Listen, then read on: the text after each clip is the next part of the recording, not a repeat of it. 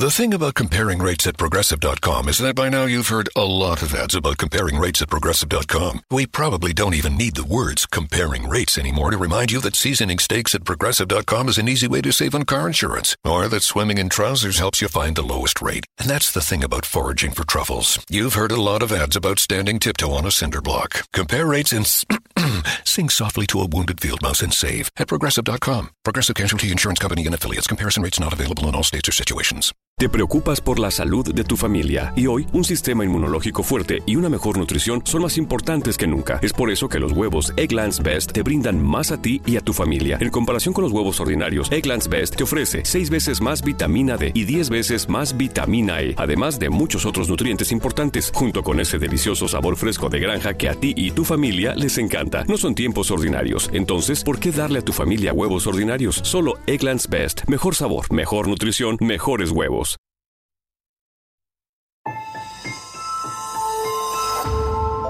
Durante años, se pensó que el Yeti vivía en los Himalayas. ¡Bienvenidos al Himalaya! Hoy, después de una extensiva investigación, sabemos que no es así. El Yeti está en México. Y este es su espacio. Yo, check this out. Good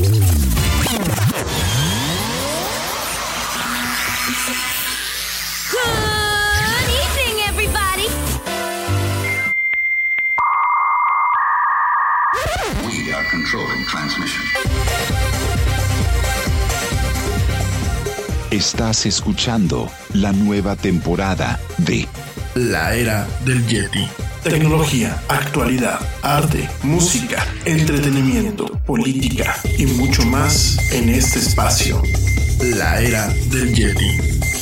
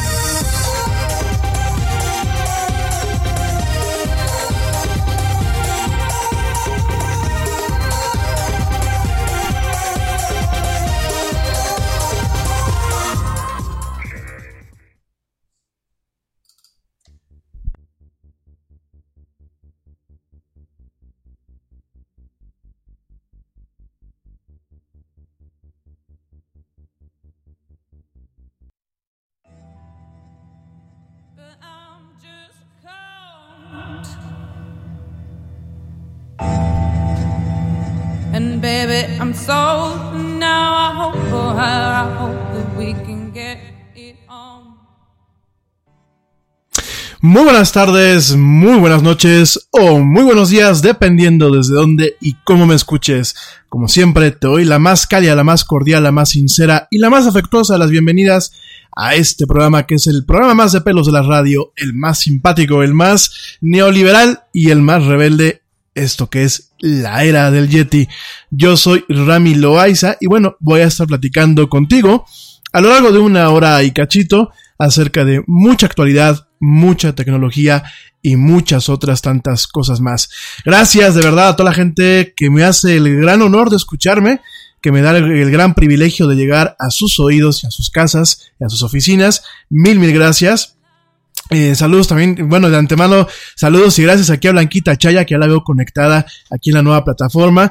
Te, mando un fuerte y afectuoso abrazo, querida amiga, y a ti a tus peques. También saludos afectuosos a eh, George de Negre, que bueno, siempre está mandándome notas y, echándome la mano aquí eh, de forma honoraria. Gracias, mi querido George. También saludos a Ernesto Carbó, que bueno, pues realmente ustedes tres pues son como si fueran parte del equipo del área del Yeti, parte del equipo honorario por toda la mano que me echan. Mil, mil gracias por las porras, por mandarme los artículos, por motivarme pues a que siga aquí hablando, hablando como, como periquito Yeti todos los días. Mil gracias. Gracias también a toda la gente que me escucha desde diferentes partes del mundo. Me estoy llevando la sorpresa muy agradable que tenemos gente en Suiza, y en Suecia, directamente en las estadísticas de, la plataforma nueva, pues me estoy dando cuenta que tenemos gente que nos escuchan desde allá.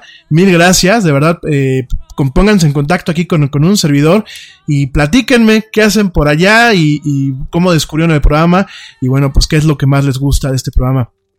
Gracias, eh, de verdad, eh, por, por, este, por escucharme. Gracias también a mis amigos allá en Alemania, a la tremenda Ale Dressler, que ya estaba mandándome mensajes desde las seis y media, que aquí se empezaba el Yeti.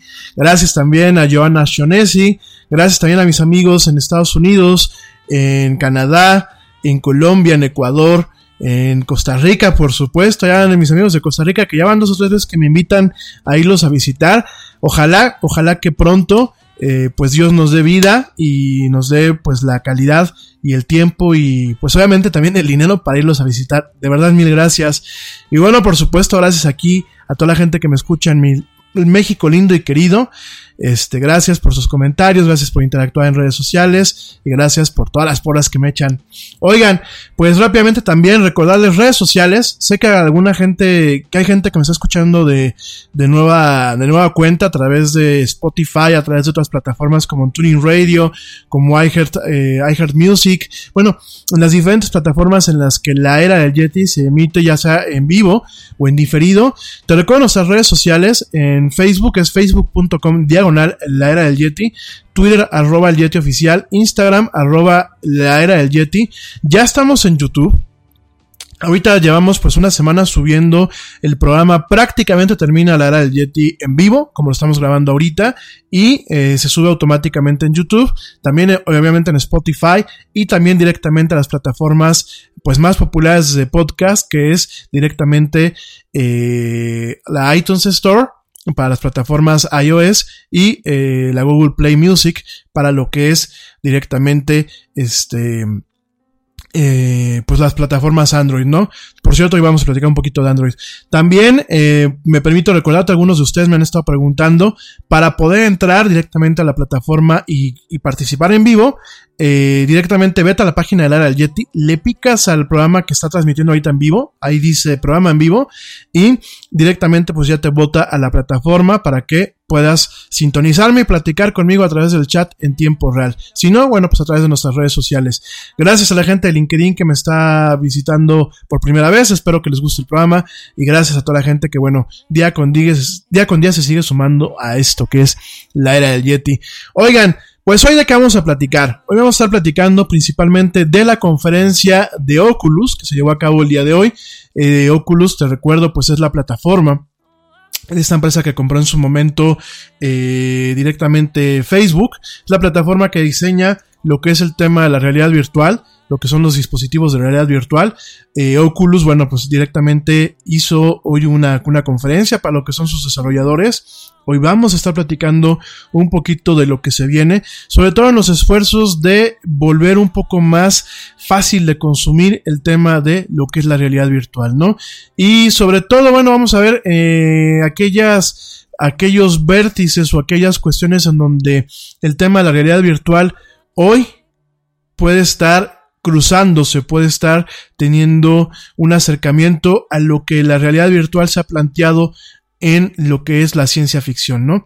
Principalmente yo voy a tocar el tema ahorita de Ready Player One, que es esta película que salió este año de Steven Spielberg, ya platiqué de ella hace unas emisiones del Yeti, pero ¿por qué voy a tocar el tema? Porque en muchos aspectos directamente eh, Facebook, con el caso de, de Oculus, pues está apostando un poco a llegar a un extremo en donde ellos sean la primera plataforma para el tema del uso de la realidad virtual y un tema de realidad virtual que sea eh, pues de alguna forma democrático o que sea accesible y que en algún momento pues sea al igual que ahorita entendemos Facebook como una plataforma importante en el tema de las redes sociales pues yo, yo me atrevo a pensar me atrevo a pensar que en algún momento ellos quieren posicionar el tema de la realidad virtual, lo que es la telepresencia, lo que es la comunicación a distancia y lo que es realmente esas experiencias envolventes. Quiero yo llegar a pensar que bueno, pues en algún momento a lo mejor su, tirada es posicionarse pues directamente como el proveedor número uno, como la entidad número uno en este aspecto, ¿no? Entonces bueno, vamos a estar platicando un poquito acerca de ello. También vamos a platicar de Microsoft y de lo que es su hardware Surface. No todo en esta vida es Apple. Entonces vamos a platicar de un poquito del hardware Surface que se viene la próxima semana va a haber una, una pequeña, pues una pequeña conferencia, un pequeño evento en donde Microsoft promete eh, pues mostrar más dispositivos Surface, esta línea de computadoras que directamente las diseña e, él, esta empresa.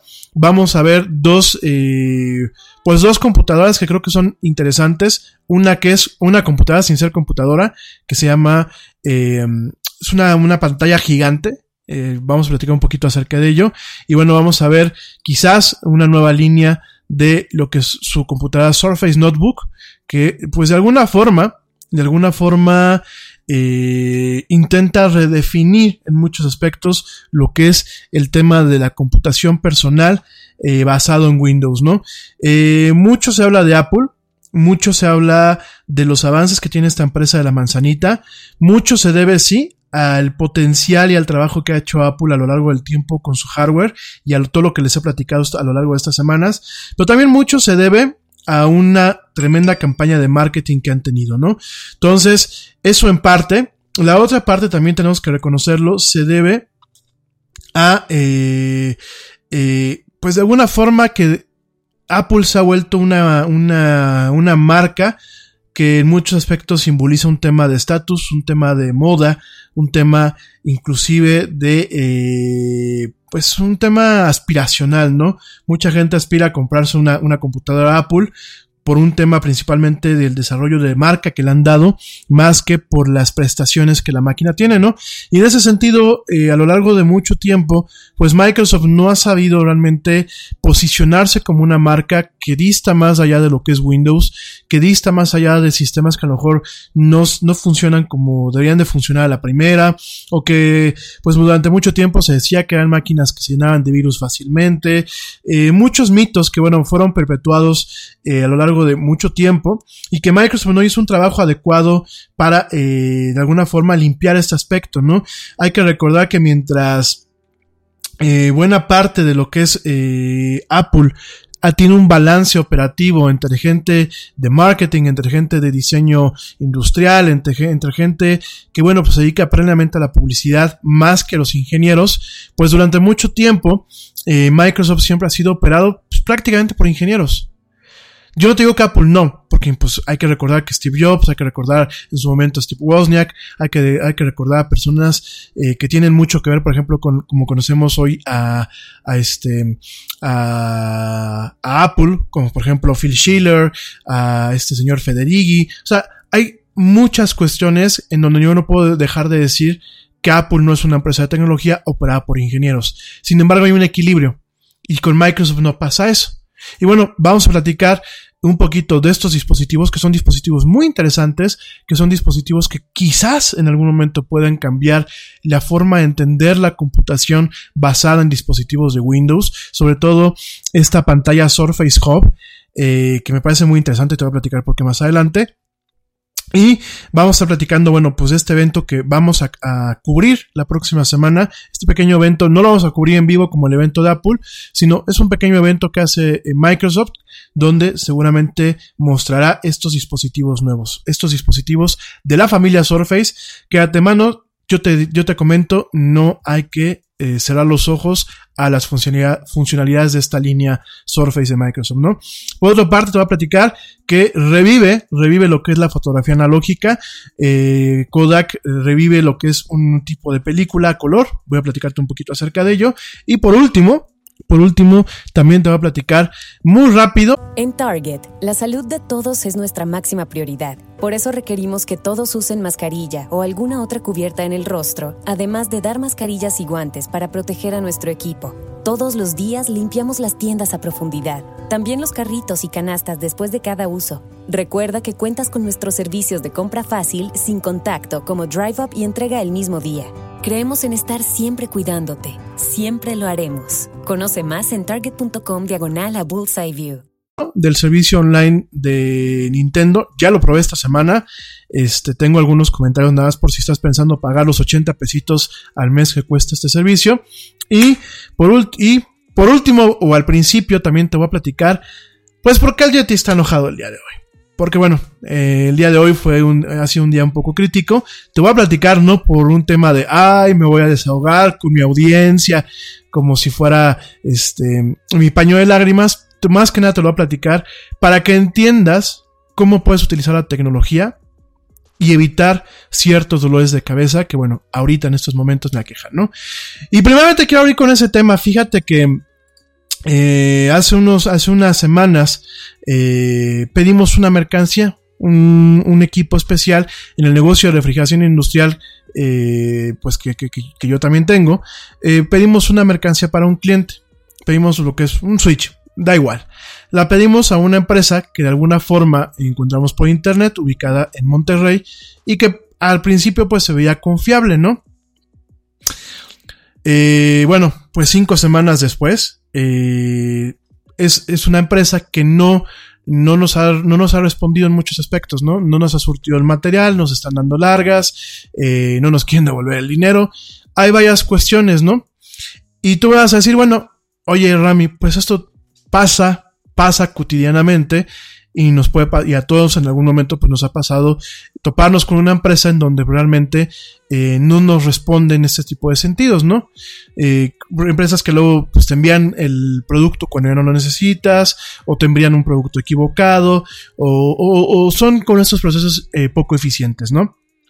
Y aquí el tema, y por lo, que te lo estoy platicando, es principalmente porque cuando yo empiezo a rascarlo un poquito a, los, a las cuestiones, me doy cuenta que a esta empresa ya en su momento le habían quitado la distribución de estos productos por algunos temas de del mal manejo de los clientes y rascando en sus redes sociales, pues me doy cuenta que tiene varias quejas. Tiene varios, tiene algunos comentarios positivos, pero prácticamente todos son quejas directamente, ¿no? Y aquí la lección y la lección que te quiero compartir, querido auditorio, queridas personas que me hacen, es primero una, una, ¿cómo te diré? Un consejo y lo siguiente es una propuesta, ¿no? En cuanto al consejo es, yo creo que hoy en día mucha gente todavía le, tiene miedo a lo que es el comercio electrónico. Aquí sobra decir, el pago que se les hizo a estas personas fue a través de medios convencionales, a través de la transferencia electrónica, ¿no? Yo, cuando ustedes me, han preguntado, oye, tú compras en Amazon, oye, tú compras en eBay, oye, tú compras en, algunas tiendas en línea, yo les digo que lo hago, ¿por qué? Más allá del marketing y más allá de la, publicidad que puedan tener una, plataforma como eBay o una plataforma como Amazon, algo que tienen y que hasta el día de hoy no me ha fallado es el tema principal de un respaldo al comprador. En el caso de eBay, y cuando ustedes vean eh, eh, de eBay y de PayPal, una cosa es eBay, que es el marketplace, es este mercado electrónico.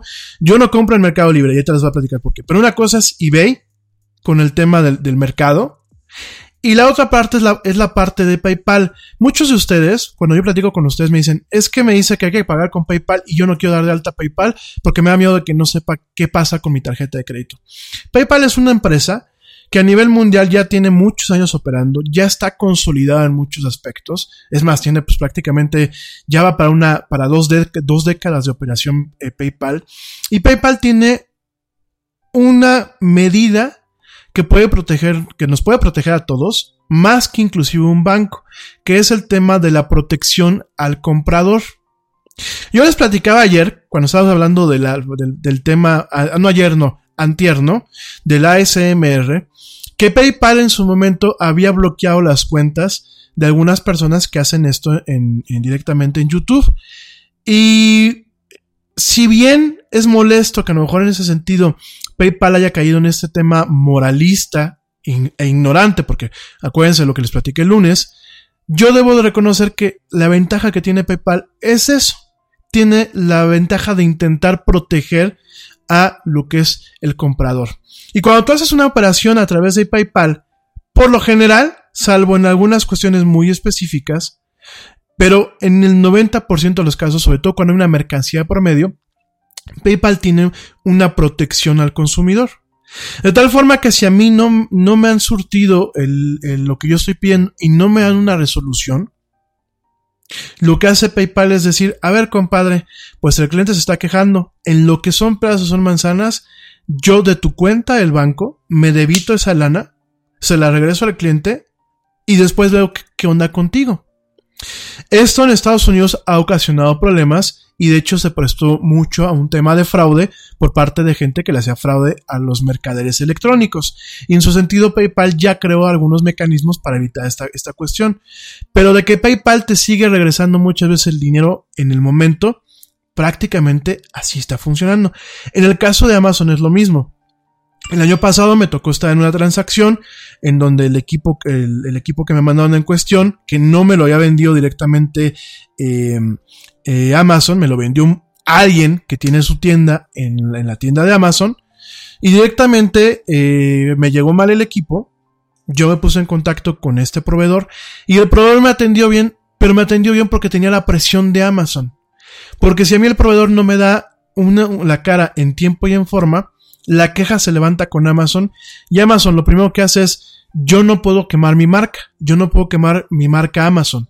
Yo no, aunque, aunque él sea un proveedor, que no, no es Amazon directamente quien lo vende, es un proveedor eh, que utiliza los servicios de Amazon para promoverse y para hacer todo el procesamiento de pagos, Amazon dice, yo no me expongo. Yo primero le devuelvo su dinero al cliente y, y me voy directamente contra esta persona.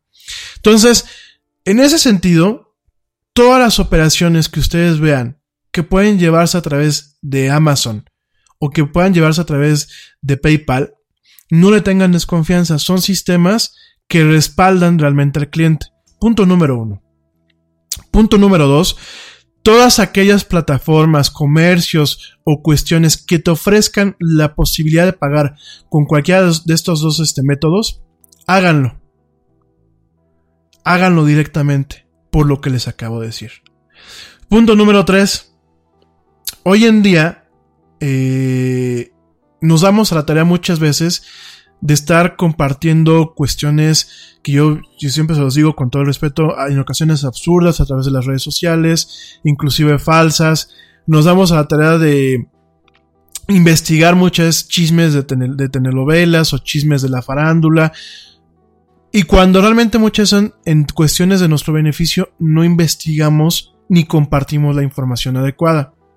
Y aquí el tema es de que a lo mejor si hubiéramos investigado a esta empresa, que en teoría pues es una empresa industrial y es una empresa que en teoría pues está bien ubicada, y hubiéramos visto en Facebook que tenían quejas, tenían comentarios buenos, pero también tenían quejas, pues uno se lo piensa varias veces, ¿no? O uno crea, eh, o ya sabes a lo que te atienes con tiempos de entrega que pueden ser muy largos, o con, con, con, con problemas con las cuestiones de servicio, ¿no? Entonces, aquí yo lo que les digo y se los, siempre se los digo en el tema principal de em, eh, cuando les llega una nota, ¿no? Cuando les llega una nota, cuando van a les llega una cadena, siempre les digo, oigan, hay que investigarlo. Y en ese tema, para evitar muchas veces ese tipo de malestares, yo lo que les recomiendo es investiguen también esas cuestiones, ¿no? Muchas veces una búsqueda en internet nos arroja situaciones en donde a ti te permite tener un cuadro completo y si ya no te da confianza o no estás dispuesto a esperar tiempos que a lo mejor no, no van en, en, tus cánones o en tus estándares, porque esta compañía aparentemente es una, una empresa que es muy lenta, que le corre a tole por las venas, entonces tú ya sabes de seguir buscando, ¿no? Y esto esto es una sugerencia. Todo, todo eso que les acabo de decir es un consejo, es una sugerencia. Pero también me gustaría hacer una propuesta, ¿no? Yo me doy cuenta que hay muchas empresas y muchas startups que directamente arrancan con ideas de, bueno, vamos a hacer esto, eh, vamos a ofrecerle eh, banco y créditos a gente que no puede tener banco y créditos, ¿no? Y vamos a llevar agua limpia no sé dónde. Y vamos a hacer esto, y vamos a hacer una startup este, para promover el tema de las mujeres. Y vamos a hacer un... ¿Y saben qué? Dentro de todos estos tipos de negocios, yo no veo... Yo no veo una... Un, alguien que diga, vamos a crear un organismo que permita generar un ecosistema empresarial más adecuado. Pero no lo veo ni siquiera de las startups y no lo veo de los que, pues, de alguna forma somos emprendedores, no lo veo ni en la cuestión de que nos animemos a hacer eso, pero tampoco vemos, digámoslo así, la voz de las empresas, o la voz de los empresarios, o la voz de la gente, diciendo, vamos a someternos, o a lo mejor no está mal la palabra, pero vamos a incorporarnos a una plataforma digital que nos permita mejorar nuestros servicios, que nos permita registrar cuando hay gente que tranza por dolo, que yo se los decía hace unas semanas, ¿no? El clásico que te da un cheque que te rebota por tres mil pesos, ¿no? Que a mí me parece eso despreciable de una persona, ¿no? O sea, me dijeras, vas que me da un cheque de 100 mil y pues rebotó, pues a lo mejor es más, es más, te lo esperas a lo mejor, ¿no? Pero por tres mil pesos y de alguna forma en un entorno que, pues, eh, eh, yo a esta persona la conocí en, en, en, una asociación de empresarios. Entonces, yo no veo que nadie levante la mano y diga, pues yo estoy de acuerdo a someterme o a incorporarme a un protocolo y a un marco de trabajo en donde existe una plataforma que de alguna forma me, me, incluya a mí para un tema de publicidad real porque también pues tengan la capacidad de alguna forma de evaluarme e inclusive de censurarme en caso de que yo no cumpla con estándares de servicio. Muchos de ustedes quizás van a decir, pues para eso está Facebook. Sí, pero ¿cuántas empresas no tienen Facebook? Para eso está el en boca a boca. Y muchas veces, pues es que es mi amigo, a lo mejor le quedó mal mi amigo a fulano de tal, pues yo mejor chitón, ¿no? Yo creo que aquí hay que tener mucho cuidado y yo te lo pongo a, ti para que lo reflexiones y realmente veamos qué estamos haciendo como profesionales, qué estamos haciendo como empresarios, qué estamos haciendo como emprendedores, qué estamos haciendo como prestadores de servicios para nosotros generar un, entorno que sea saludable, para poder hacer negocios de forma saludable y que también existan las herramientas para nosotros poder mejorar nuestros servicios, porque no somos, no somos dioses, y me queda claro que muchas veces eh, pueden haber malentendidos, muchas veces podemos cometer errores, no somos perfectos. Me queda claro que muchas veces uno queda mal sin buscar quedar mal, sin tener un dolo. Y yo siempre, por ejemplo, cuando yo estaba en este, en este organismo que les platiqué en su momento que se llama BNI, y yo fui presidente del, del capítulo en el que yo estaba, yo me acuerdo que propuse una serie de lineamientos para hacer más astringente el control de nosotros que estábamos ahí como miembros. Yo le decía a mi equipo, oigan, ¿por qué no creamos un archivo? Y exhortamos a la gente a que diga, oye, yo tuve una mala experiencia con fulano de tal, o yo tuve una mala experiencia con sutano de tal, y no es quemarlo, es sencillamente dejar sentado un papel busca un tema de conciliación porque vuelvo, a lo mismo, a lo mejor muchas veces pueden ser problemas de comunicación y cuando te comunicas de forma adecuada te das cuenta que ni él te quería transar y a lo mejor tú no fuiste un buen cliente. Y bueno, quedaba un entorno de comunicación para que en caso de que realmente se siguiese dando esta situación, pues se pudiese tomar la medida pertinente de expulsar a cada miembro pues por un tema de, de, control de calidad, porque en ese, en ese tipo de organizaciones, pues son organizaciones de referencia, ¿no? Yo recomiendo al que está en el mismo capítulo, ya sea el dentista, ya sea el, oftalmólogo, ya sea el comunicólogo, yo lo recomiendo. Pero yo no voy a quedar mal porque la persona dé un mal, un mal servicio, ¿no? Y muchas veces tú no tienes la posibilidad de probar los servicios y de todos modos lo recomiendas. Entonces, yo creo, y yo siempre lo propuse, ¿no? Y cosa curiosa, y lo digo, y, probablemente habrá gente que me escuche de BNI, no lo digo de mal, no estoy tirando a la, organización porque yo estuve dos años y medio en la, organización, pero a lo que voy es, ¿por qué no levantamos la mano y decimos, vamos a hacer un programa de mejora continua? Y vamos a abrir este tipo de espacios. Cuando yo lo propuse como presidente, nadie quiso entrarle. ¿Qué me da a mí entender? Que como empresarios, como prestadores de servicio, como profesionistas, pues tenemos todo Me, me, me, me, me, but also you. The Pharaoh fast forwards his favorite foreign film, Powder Donut. okay, what's my line? Uh, the only line I see here on the script is get options based on your budget with the name your price tool from Progressive. Oh man, that's a tongue twister, huh? I'm sorry, I'm gonna need a few more minutes.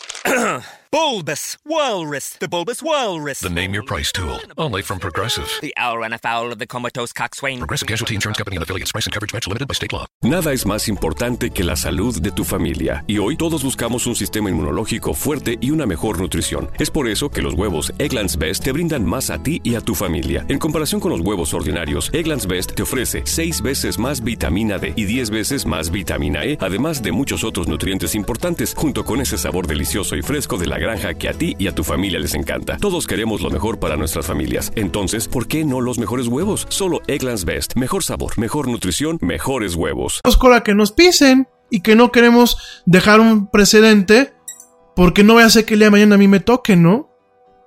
Entonces yo voy de alguna forma con una mentalidad en donde yo no busco dar un, valor agregado, yo no busco dar soluciones, yo estoy buscando nada más la lana por la lana y si me tengo que transar a alguien. No sé ustedes qué opinen, porque a lo mejor yo estoy mal en mi percepción. Pero yo creo que. Yo creo que. Hoy en día, la sociedad mexicana. Me queda claro que reclamamos a gritos ciertos cambios. En muchos aspectos de nosotros como sociedad, ¿no? Me queda muy claro. Pero ¿saben qué? Cuando hay ese tipo de cuestiones, Nadie levanta la mano para decir, yo me sumo. Perdónenme, armar barullo por una red social no basta. Votar a un partido, que discúlpenme, es más de lo mismo, no basta. Desgarrarme las vestiduras de dientes para afuera, no basta. Yo creo que hay que empezar por ese tipo de cuestiones. Y perdónenme amigos empresarios, eh, de nada sirven las famosas cámaras, ni las famosas confederaciones. Bueno, sí sirven, ¿no? Para hacer política y para hacer mitote. Pero de nada sirve si no crean espacios, primero para agremiarnos y protegernos.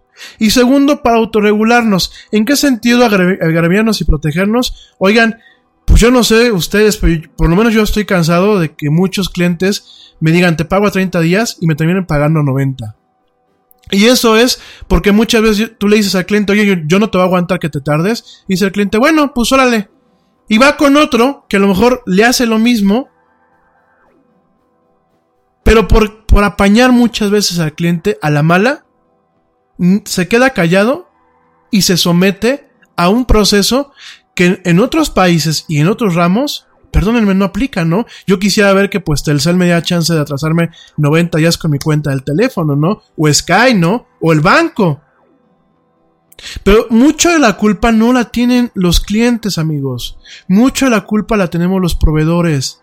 Porque tenemos una competencia sucia. Yo no hablo de competencia desleal, porque competencia desleal son palabras antónimas. Son, son, palabras que no son compatibles. Toda la competencia es desleal. Pero debe haber una competencia inteligente y lista. Y debemos entender que los gremios no son malos. Los gremios sirven para protegernos de este tipo de cuestiones. Si tú como gremio de dentistas ya sabes que ningún dentista en el DF va a cobrar menos de 850 pesos la consulta, pues no, no tienes por qué preocuparte que el charlatán de la esquina te dé baje, te quiera dar baje, porque él cobra 100 pesos, ¿no? Cuando a lo mejor ni tiene la capacidad que tú tienes, ni a lo mejor tiene el equipo que tú tienes, ni el cuidado que tú tienes con tus pacientes, ¿no? Pero para eso existen los gremios. Para eso existen los acuerdos. Y yo se los he dicho, por ejemplo, en el tema de la comunicación, ¿no? En el tema de los comunicólogos. Oigan, ¿por qué no nos agremiamos? Y por ahí el otro día me topé con alguien que dijo, ¿por qué no nos conviene? ¿Por qué no nos conviene? Uy, nos van a, empezar a pedir a todos que nos titulemos y que nos, aplaquemos a un código de ética. ¿Qué tiene de malo? Se los juro, amigos, así alguien hace, unas semanas, así alguien me lo dijo. Ay, no, yo, yo no, porque yo no tengo título, ¿eh? Yo no me quiero titular. Ay, güey. ¿Sí me entienden para dónde voy? No podemos exigir cambios no podemos esperar que en México salga el sol todos los días y que pronto el país sea perfecto. Si nosotros no empezamos, si nosotros eh, eh, eh, queremos defender lo indefendible, la verdad a mí, hoy, y por eso estoy molesto, y en general, no solamente por lo que pasó hoy, sino en general, estoy molesto por, por esta falta de seriedad de los mexicanos por esta falta de seriedad que tenemos como sociedad, y me incluyo en la parte que a mí me toca, de no querer dar realmente nuestro brazo a torcer, de no querer hacer bien las cosas. Queremos cambios, pero los cambios son de dientes para afuera. La verdad, yo me acuerdo, y todavía hay gente que me dice, es que tú quieres iniciar una cruzada. Ah, porque hace, un, hace unos días tuvimos una plática por ahí con alguien y me dice, es que tú quieres iniciar una cruzada que hace empezar a correr gente el capítulo por correr, perdón.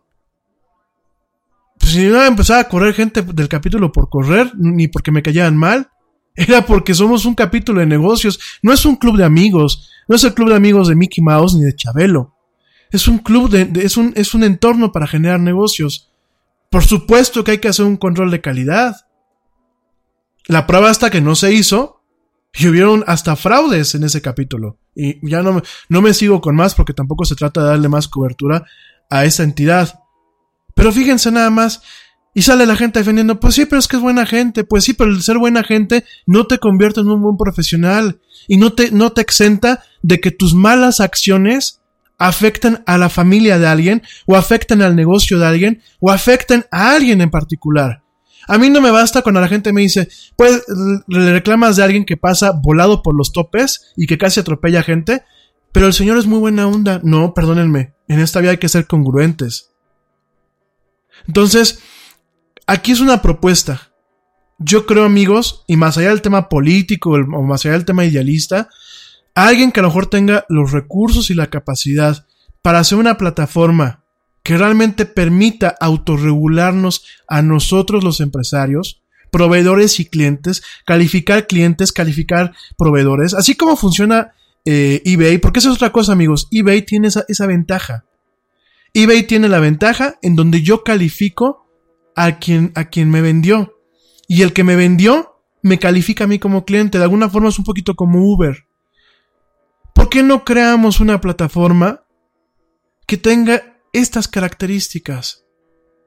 Y que no sea un tema de cacería de brujas, que sea un tema que realmente lo tomemos como un tema de mejora continua, de aumentar la competitividad, de realmente que digan, yo voy a hacer negocios a México los extranjeros, porque además de que tiene condiciones muy favorables para poder invertir, tiene una plataforma o tiene una serie de plataformas que a mí me van a permitir premiar realmente a mis proveedores que me van a atender bien y no consumir a los proveedores que me van a quedar mal.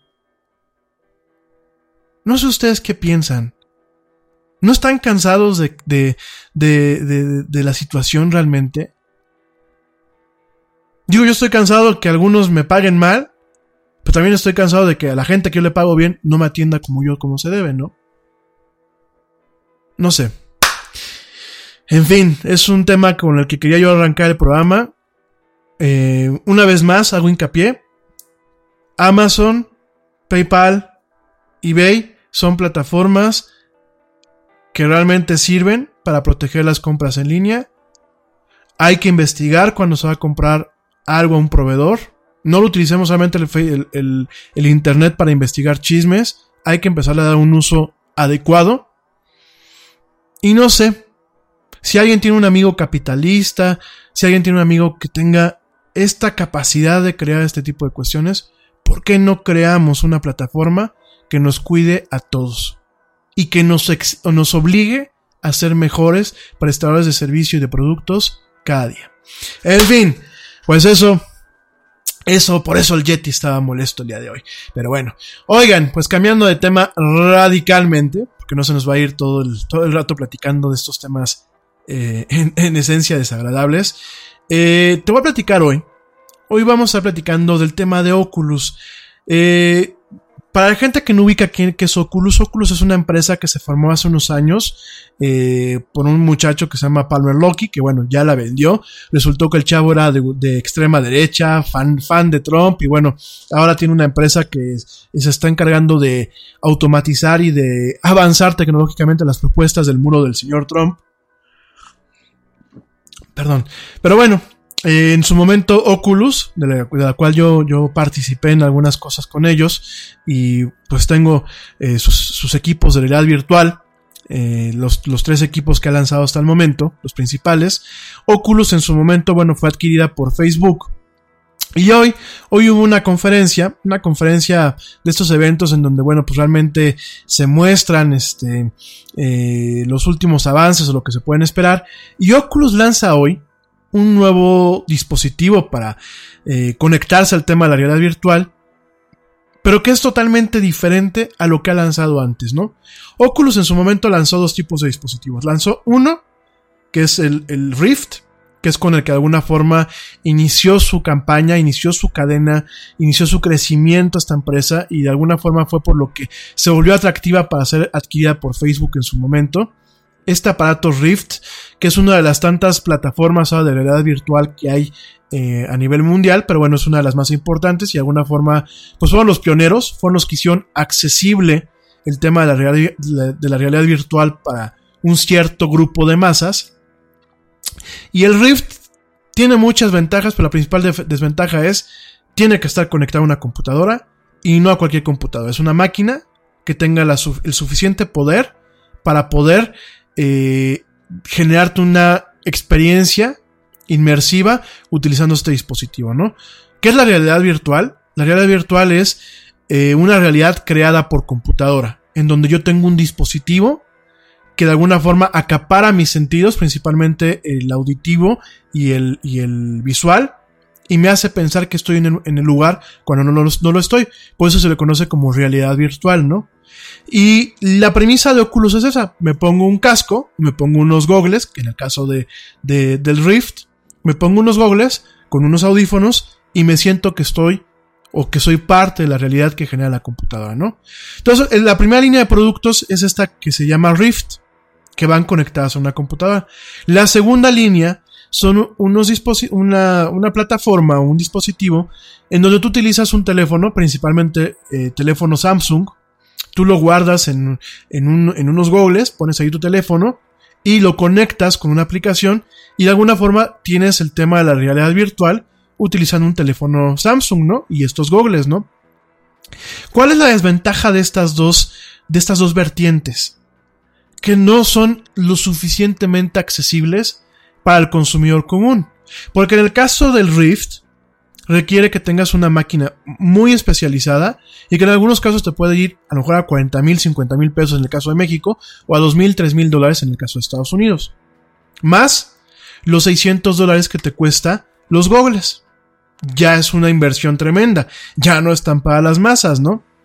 Y en el caso de la otra, de la otra cuestión, pues requiere mínimo que te compres un teléfono de estos, ¿no? Un Galaxy Note o un Samsung Galaxy S9 más el, el, los, los, ¿cómo se llama? Los gogles, ¿no?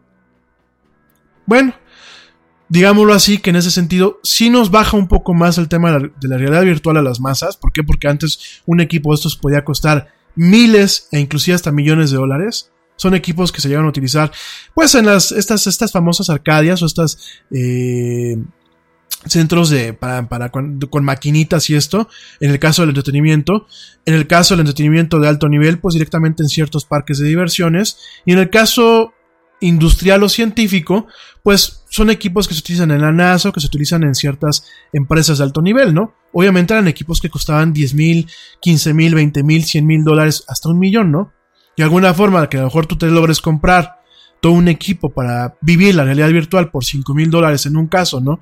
Y a lo mejor por 2 mil dólares en el otro, pues de alguna forma dices, bueno, ya es más accesible, ¿no? Pero ¿qué hace?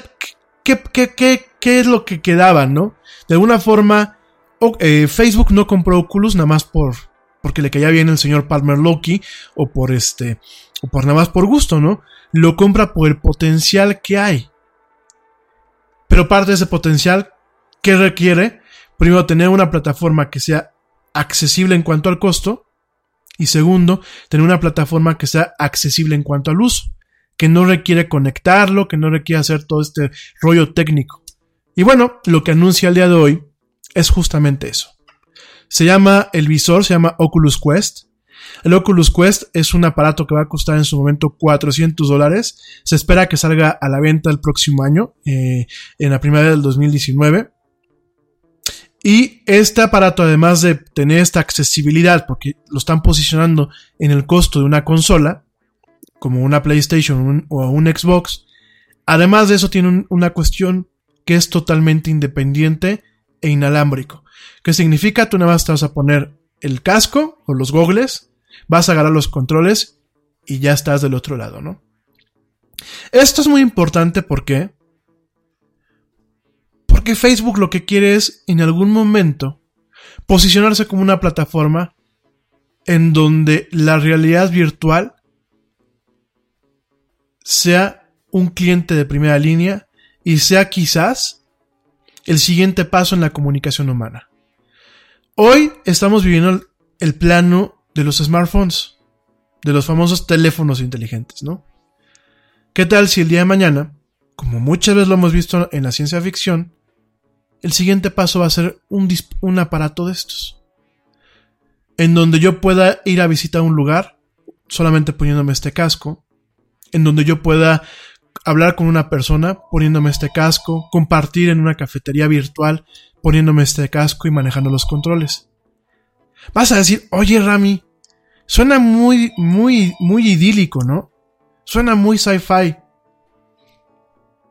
Pero quizás este tema de la ciencia ficción, como en su momento Julio Verne le atinó con el viaje a la luna, quizás yo les decía la película de Ready Player One de, de Spielberg, quizás, pues está pronosticando algo que se puede venir el día de mañana. Vas a decir, no todo el mundo gasta 400 dólares por un aparato de estos. Oigan, se están gastando 30 mil pesos, que son mil y cacho dólares, por un celular. ¿Tú no piensas que si de pronto tu forma de interactuar con el mundo requiere un equipo de estos, ¿no crees que no lo vas a hacer? No estoy vendiendo la empresa, ¿eh? De hecho, yo tengo, tengo problemas con Facebook. Y te voy a platicar en un momento más cuál es la última de Facebook. Tengo problemas con el tema del señor Palmer Loki. Por supuesto, yo soy, como siempre lo he dicho, soy tecnosexual. Me encanta la tecnología. Pero también veo un lado negativo. Si ya estamos enviciados con los teléfonos inteligentes, no me atrevo a pensar qué pasará el día que nos enviciemos con el tema de la realidad virtual. Me queda claro también que Facebook está empezando a hacer un empuje circunstancial a esta área cuando mucho lo que representa Facebook hoy en día está en crisis. Facebook como tal es una empresa ahorita en crisis. Me vas a decir, como en crisis y gana mucho dinero. No es tanto en cuestión de dinero.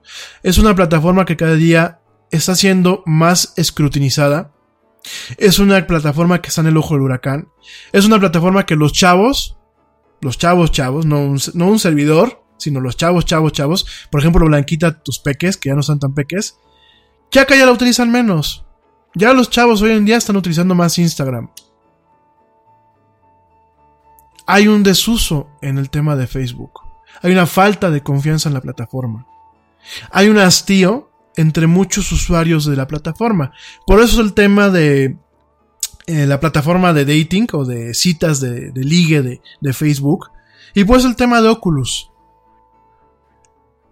Yo pienso que no hay que, no hay que voltear la vista y decir, ay, esto es una locura o esto es como para nerds.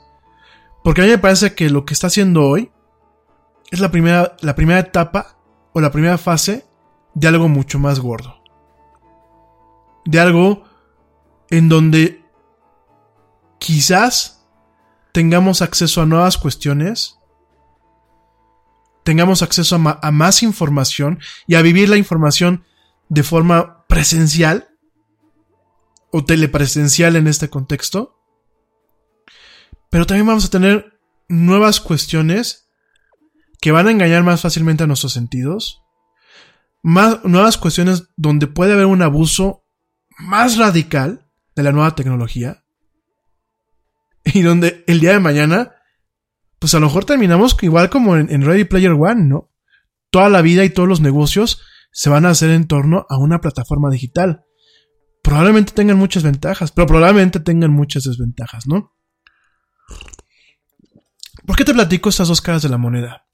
¿Por qué te, te, comento esto? Esta nota, en vez de decirte, pues sí, solamente se va a lanzar el Oculus Quest, vamos a animarnos y ahí muere.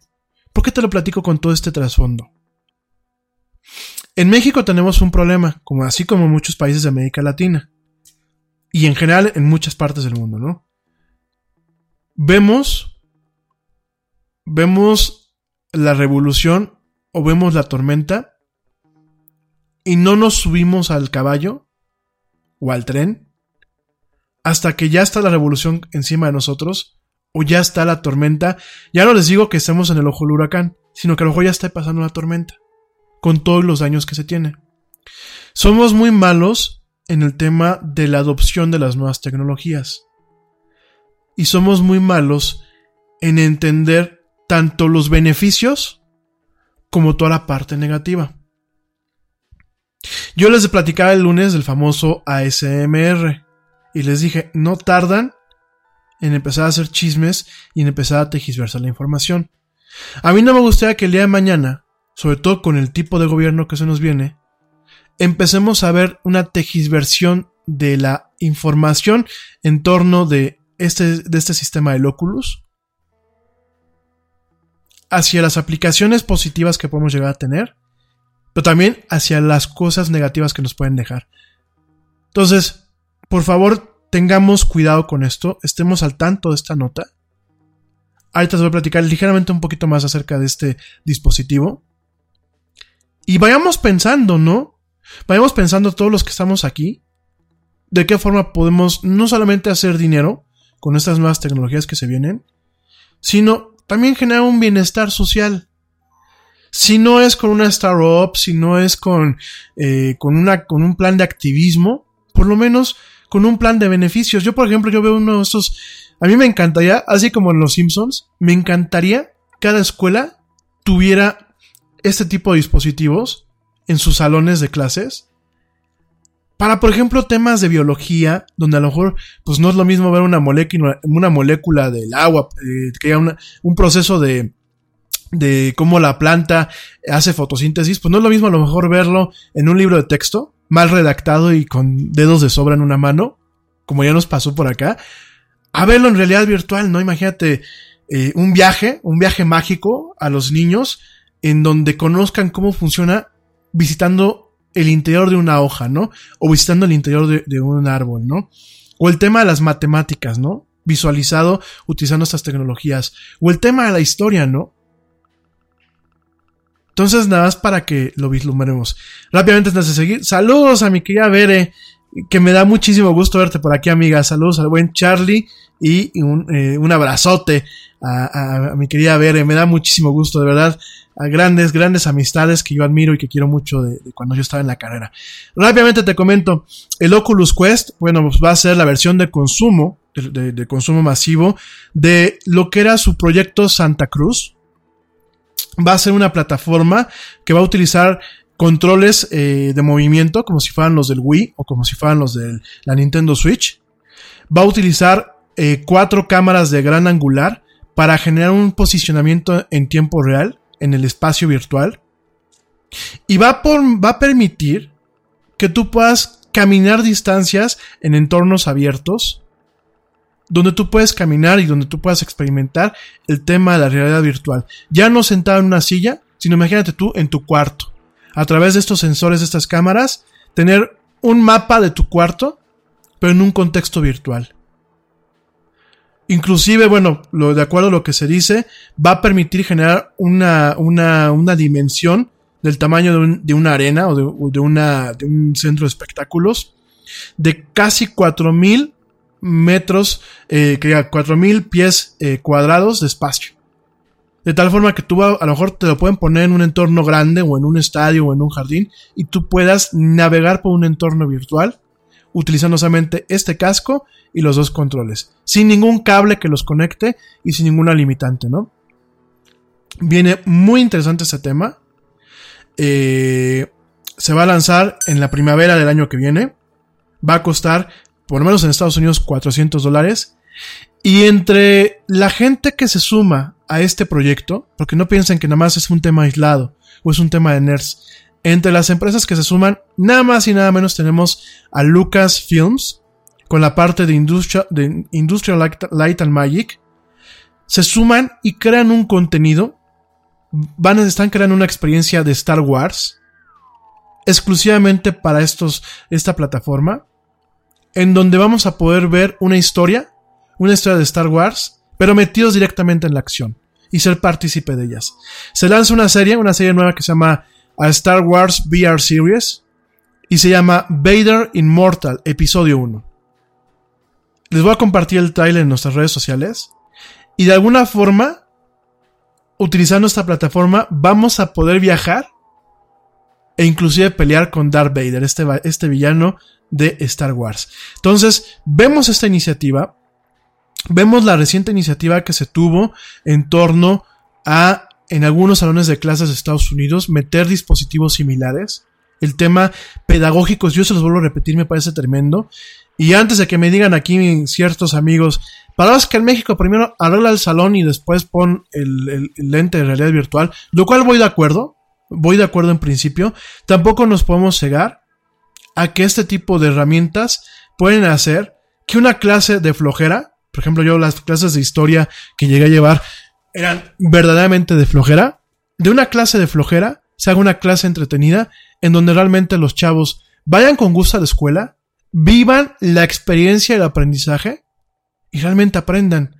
Porque lo que necesitamos hoy por hoy es gente que tenga conocimientos, es gente que no sea ignorante y es gente que esté abierta al mundo, a la actualidad y al progreso. Entre las últimas cosas que platicaron en este primer día de esta conferencia que se llama Oculus Connect es que pronto va a llegar lo que es YouTube VR, la versión de realidad virtual de YouTube, a esta plataforma, en donde podremos ver ciertos videos que están hechos tomando en cuenta ese tipo de visores. De tal forma que imagínate, pues a lo mejor un concierto, por ejemplo, amigos que les encantan estos eh, pequeños conciertos que aquí en México son muy comunes que se llaman en primera fila, en donde un artista graba un disco y lo graba cantando en vivo en un tema un poco como lo que manejaba MTV en su momento, este tema Unplugged, y donde con un pequeño público pues ahí están cantando, ¿no? Imagínate, porque yo veo muchos, por ejemplo, los videos de Timbiriche, de Sasha Ben y, este, y, ¿cómo se llama el otro señor? Sasha Ben y, se me fue el nombre del otro señor. Bueno, este. Eric Rubin, ¿verdad? Como no, soy muy fan, entonces este, tenemos, por, por ejemplo, esos conciertos o los, los, conciertos de Faye. Esta gente que tiene estos conciertos de primera fila, yo veo que hay mucho video en YouTube de esto, ¿no? Imagínate que no pudiste ir al concierto, pero que tienes estos lentes, te los pones y como si estuvieras literal en primera fila, ¿no? Entonces, llega ya YouTube con YouTube VR va a llegar a lo que es el Samsung, Samsung Gear VR, que es este, esta plataforma que te digo que utiliza un teléfono, y también va a llegar directamente a este headset, a esta plataforma de la que te acabo de platicar hace unos momentos, ¿no? Yo creo que se vienen tiempos interesantes, también para los creadores de contenidos vienen temas, vienen tiempos muy interesantes, el tema de la realidad virtual. Oigan, imagínense que el día de mañana yo empecé a hacer una producción del Yeti en realidad virtual, ¿no? Y ustedes se pongan sus goggles y directamente es como si estuviesen platicando conmigo aquí en el estudio, ¿no? Entonces, pues bueno, se vienen tiempos positivos, obviamente habrá que seguirle dando eh, un seguimiento al tema, sobre todo porque, bueno, este tipo de avances no son altruistas, los hacen corporaciones y siempre hay un trasfondo en las corporaciones, ¿no? Punto número uno. Punto número dos, está Facebook detrás de todo esto, ¿no? Y como ya lo hemos visto, pues Facebook es en muchos aspectos un mal necesario, ¿no? Y hablando de Facebook, fíjate que, bueno, antes de, cambiar de tema, uno de los últimos temas que se, que se anunció en el día de hoy son avatares expresivos. ¿Qué es un avatar expresivo en el tema de la realidad virtual y en el tema de Oculus? Es el monito que te va a representar en el entorno virtual, ¿no? Y van a ver estos monitos que está creando una plataforma completa eh, Oculus para que de, plano sí, cuando tú te conectes veas al Yeti, su avatar como si yo si fuera yo parpadeando y moviendo la cara y, registrando mis expresiones, o tú cuando platiques en realidad virtual con el Yeti o con tu familia, tengas esto, ¿no? Lo que te dije, lo de Ready Player One, este tema de los avatares y los personajes en el entorno virtual, ya se viene. Ya está llegando. Pero bueno. Eh, nada más para que no, no, lo, no lo evitemos. Mucho eso te lo voy a poner en redes sociales. Y estoy armando unos artículos que ya prontito saldrán en la página. Hey, we get it. You don't want to be hearing a progressive commercial right now. So let us tell you something you do want to hear. You are intelligent. You make all the right decisions. You were smart before smart was cool, and you made it cool again. You have a wealth of knowledge, and you are so very clever. I bet you already knew I was going to say that, you genius. There, don't you feel better? You'll also feel better when you hear you could save big when you switch to Progressive. But I'm pretty sure you already knew that too. Progressive Casualty Insurance Company and Affiliates. Nada es más importante que la salud de tu familia y hoy todos buscamos un sistema inmunológico fuerte y una mejor nutrición. Es por eso que los huevos Egglands Best te brindan más a ti y a tu familia. En comparación con los huevos ordinarios, Egglands Best te ofrece 6 veces más vitamina D y 10 veces más vitamina E, además de muchos otros nutrientes importantes, junto con ese sabor delicioso y fresco de la granja que a ti y a tu familia les encanta. Todos queremos lo mejor para nuestras familias. Entonces, ¿por qué no los mejores huevos? Solo Egglands Best. Mejor sabor, mejor nutrición, mejores huevos. La del Yeti, para que, bueno, entiendas un poquito más y estés preparado para esto que se viene. Sobre todo, papás, pues no duden que en diciembre del año que viene, los peques ya no les pidan la Nintendo Switch o les pidan una PlayStation o una Xbox. Quizás les pidan una plataforma de estas. Nada más para que se vayan preparando. Oigan, pues en otro tema, el otro tema principal rápidamente en cuanto al tema de Facebook. Facebook sigue dando sigue dando de qué hablar, ¿no? En primer lugar, eh, Facebook sigue dándole a los anunciantes, le sigue dando información que ya se ha comprometido a no dar y sin embargo lo sigue haciendo, ¿no? Eh, sigue dando información muy específica, eh, sigue, sigue dando información inclusive muy personal, información que se le conoce información sombra, que de alguna forma es todo el perfil y toda la actividad que tenemos dentro y fuera de Facebook. ¿Me vas a decir cómo es esto? Muy sencillo. Yo siempre les he dicho, Facebook registra muchos de los movimientos que tenemos fuera de su sitio a través de la publicidad que tienen ellos y de, las super galletas que los he platicado muchas veces, estas super cookies en los navegadores. Y también les platicaba un tema de cómo su aplicación de ellos registraba eh, en tiempo real muchas veces, aunque estuviese cerrada, registraba dónde estuviste, durante cuánto tiempo estuviste, con quién interactúas. Eh, si tú le das acceso a los contactos en tu teléfono, bueno, pues registra todos los contactos que están en tu teléfono y crear correlaciones. Y en el tema, en el tema de publicidad, es un tema que la verdad se volvió más preocupante todo el día. Más todavía la semana pasada, un investigador, Kashmir Hill, de el, blog Gizmodo, creó un anuncio, un anuncio que iba de alguna forma dirigido a un profesor de, ciencias computacionales que se llama Alan Mislov. De alguna forma era como parte de un experimento en torno a la privacidad y cómo Facebook está permitiendo llegar a usuarios de una forma más específica. Facebook, ¿cómo te permite hacer publicidad? A mí Facebook, por ejemplo, quiero anunciar el post de la era del Yeti donde estoy en Spotify. ¿Y qué es lo que yo hago? Facebook me dice, bueno, antes de decirme cuánta lana me va a costar, Facebook me da una serie de parámetros demográficos hacia cierto público al que yo quiero que llegue, ¿no? Hasta ahí, de alguna forma, pues es una evolución de lo que a lo largo de, de muchos años los publicistas y los mercadólogos hemos venido haciendo con más control y con un enfoque al, al, entorno no solamente social, porque acuérdense que Facebook tiene una red de publicidad de tal forma que a lo mejor yo no estoy en Facebook, pero a lo mejor visito la página de TV y novelas o visito la página de muy interesante, ¿no? Y a lo mejor un anuncio, los que me aparecen ahí no es de Google, es de Facebook, es de un anunciante de Facebook. Entonces, además de que ese anuncio le va a permitir a Facebook rastrearme, también va a permitir mostrarme, obviamente, pues una publicidad que está contratada con Facebook, no, no con Google ni con otras redes, ¿no? Aquí el problema, ¿saben cuál es? Que en el experimento que se hizo, este señor, este señor de Gizmodo, Kashmir Hill, lo que hizo fue eh, darle datos personales de esta persona, del doctor Alan Mislov, bueno, el profesor Alan Mislov, le dio el número, el número eh, de teléfono de su, de su oficina. ¿Y qué creen? A las pocas horas, directamente, le apareció el anuncio al señor Alan Mislov.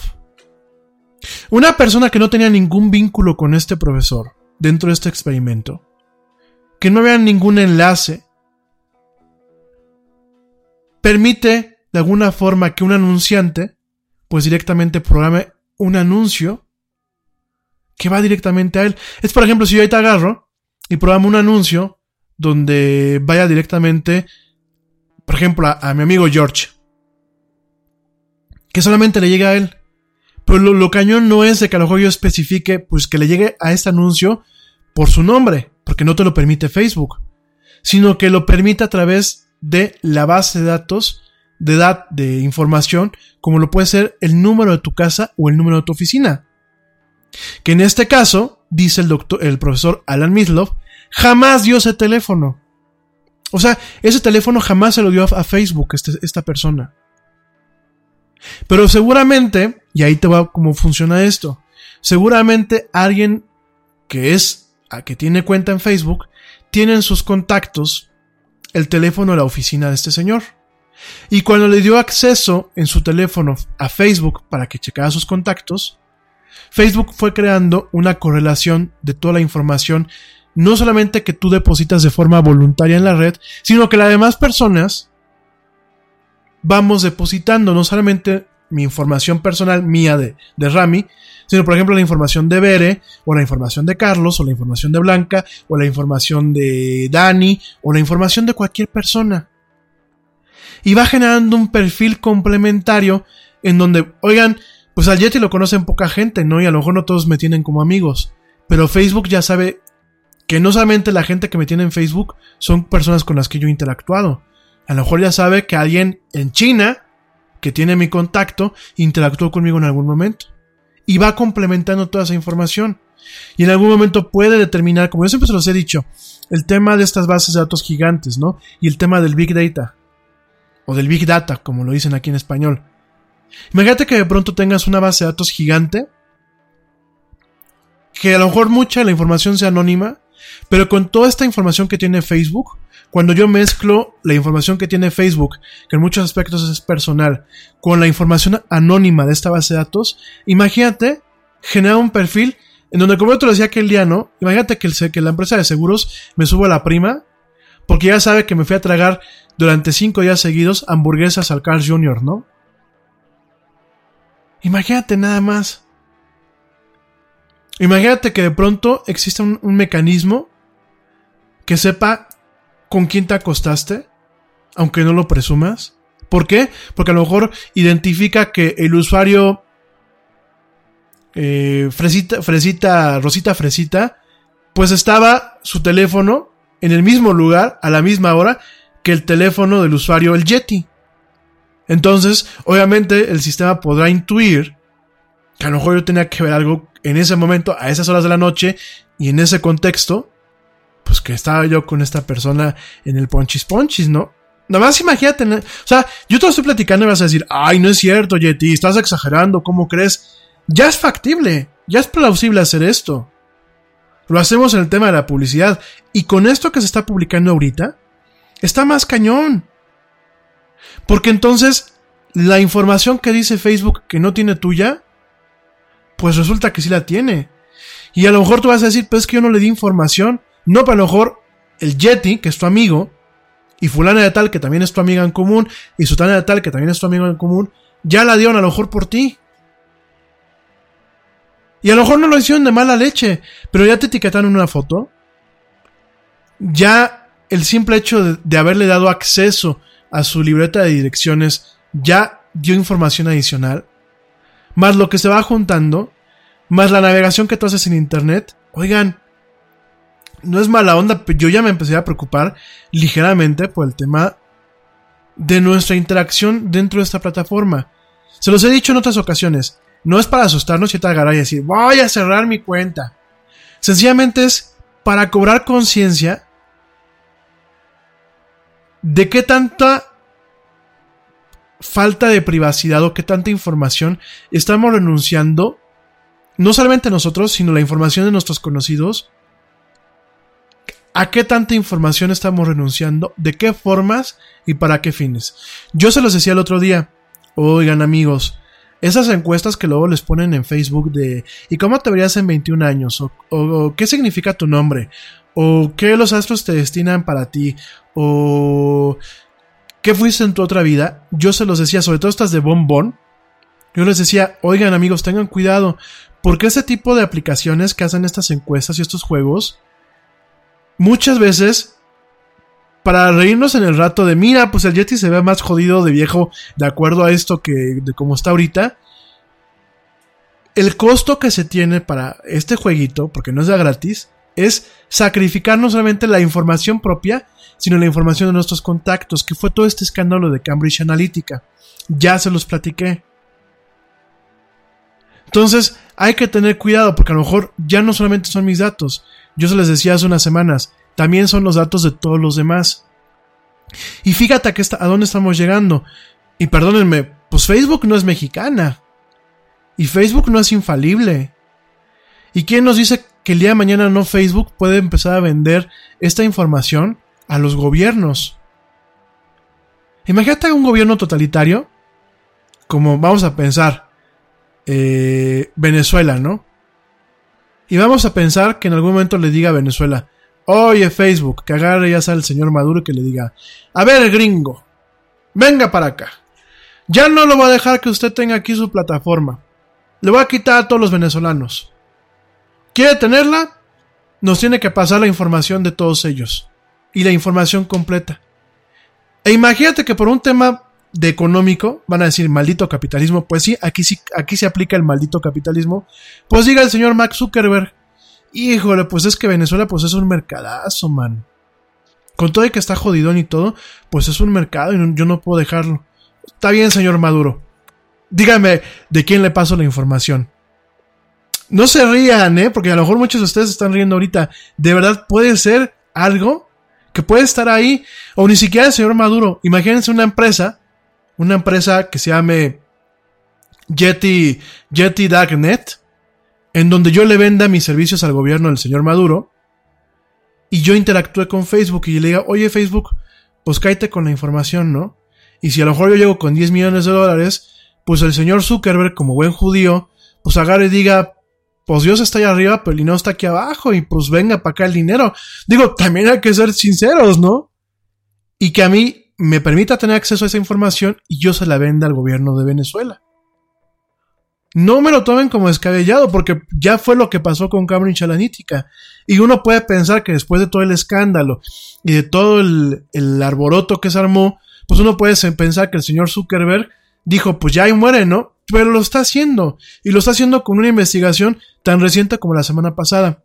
Entonces, amigos, una vez más, no es para que te agarren y digan, vamos a cerrar nuestra cuenta de Facebook, es para que tengamos conciencia de una, que publicamos, dos, qué privilegios le damos cuando lo instalamos en uno de nuestros teléfonos móviles y tres, ¿qué, es, ¿qué información estamos sacrificando cuando le picamos a nuestras actividades de eh, qué significa tu nombre? ¿O qué dice de ti tus fotos? ¿O qué tan sexy eres? Ojo, tengan mucho cuidado. Yo vuelvo a lo mismo. Es, hay que entender las nuevas tecnologías como un coche que se conduce, que es muy cómodo, que puede ser el coche más cómodo, más bonito y más agradable, pero que tiene una responsabilidad. Y la responsabilidad no solamente es conmigo mismo y con los que van conmigo en el coche, sino también es con terceras personas a las cuales un descuido mío puede afectar. Entonces tengan mucho cuidado amigos, por favor eviten ese tipo de cuestiones porque pues ya seguramente ya saben, pues el Yeti hasta lo que comió el día de ayer y créanme, no es nada agradable. Pero bueno, Oigan, vamos a, nos vamos rápido a un corte, a un corte y ya volvemos. Vamos a regresar a platicar del tema de la Surface. Esto es importante para todos, nada más para que sepan que hay más opciones además de las opciones que hay en el mercado y que bueno que a lo mejor en una de esas Microsoft con toda su ceguera y con toda su mala fama, a lo mejor le va a dar clavo con algo. Pero te platico ahorita de eso y un poquito más. Regresando de este corte, te recuerdo nuestras redes sociales, facebook.com diagonal del Yeti Twitter arroba el Yeti oficial, Instagram arroba la era del Yeti y ya estamos en YouTube buscándonos como la era del Yeti. No te vayas, seguimos en este programa en donde no, todavía no me llevan al área 51, esto que es la era del Yeti.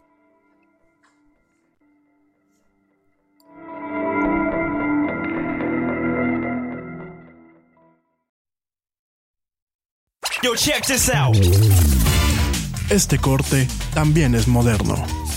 No te vayas.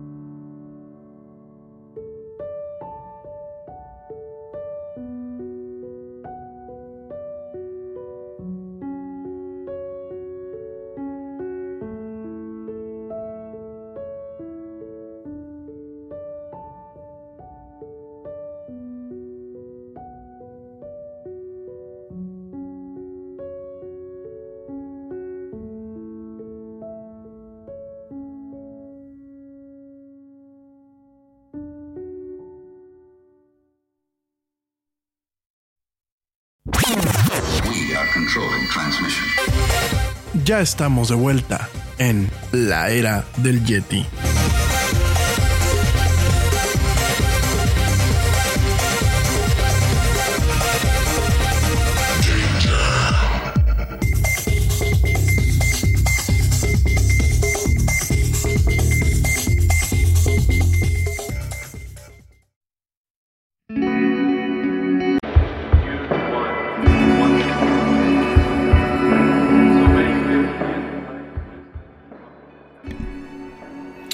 Y ya estamos de vuelta en esto que es la del Yeti.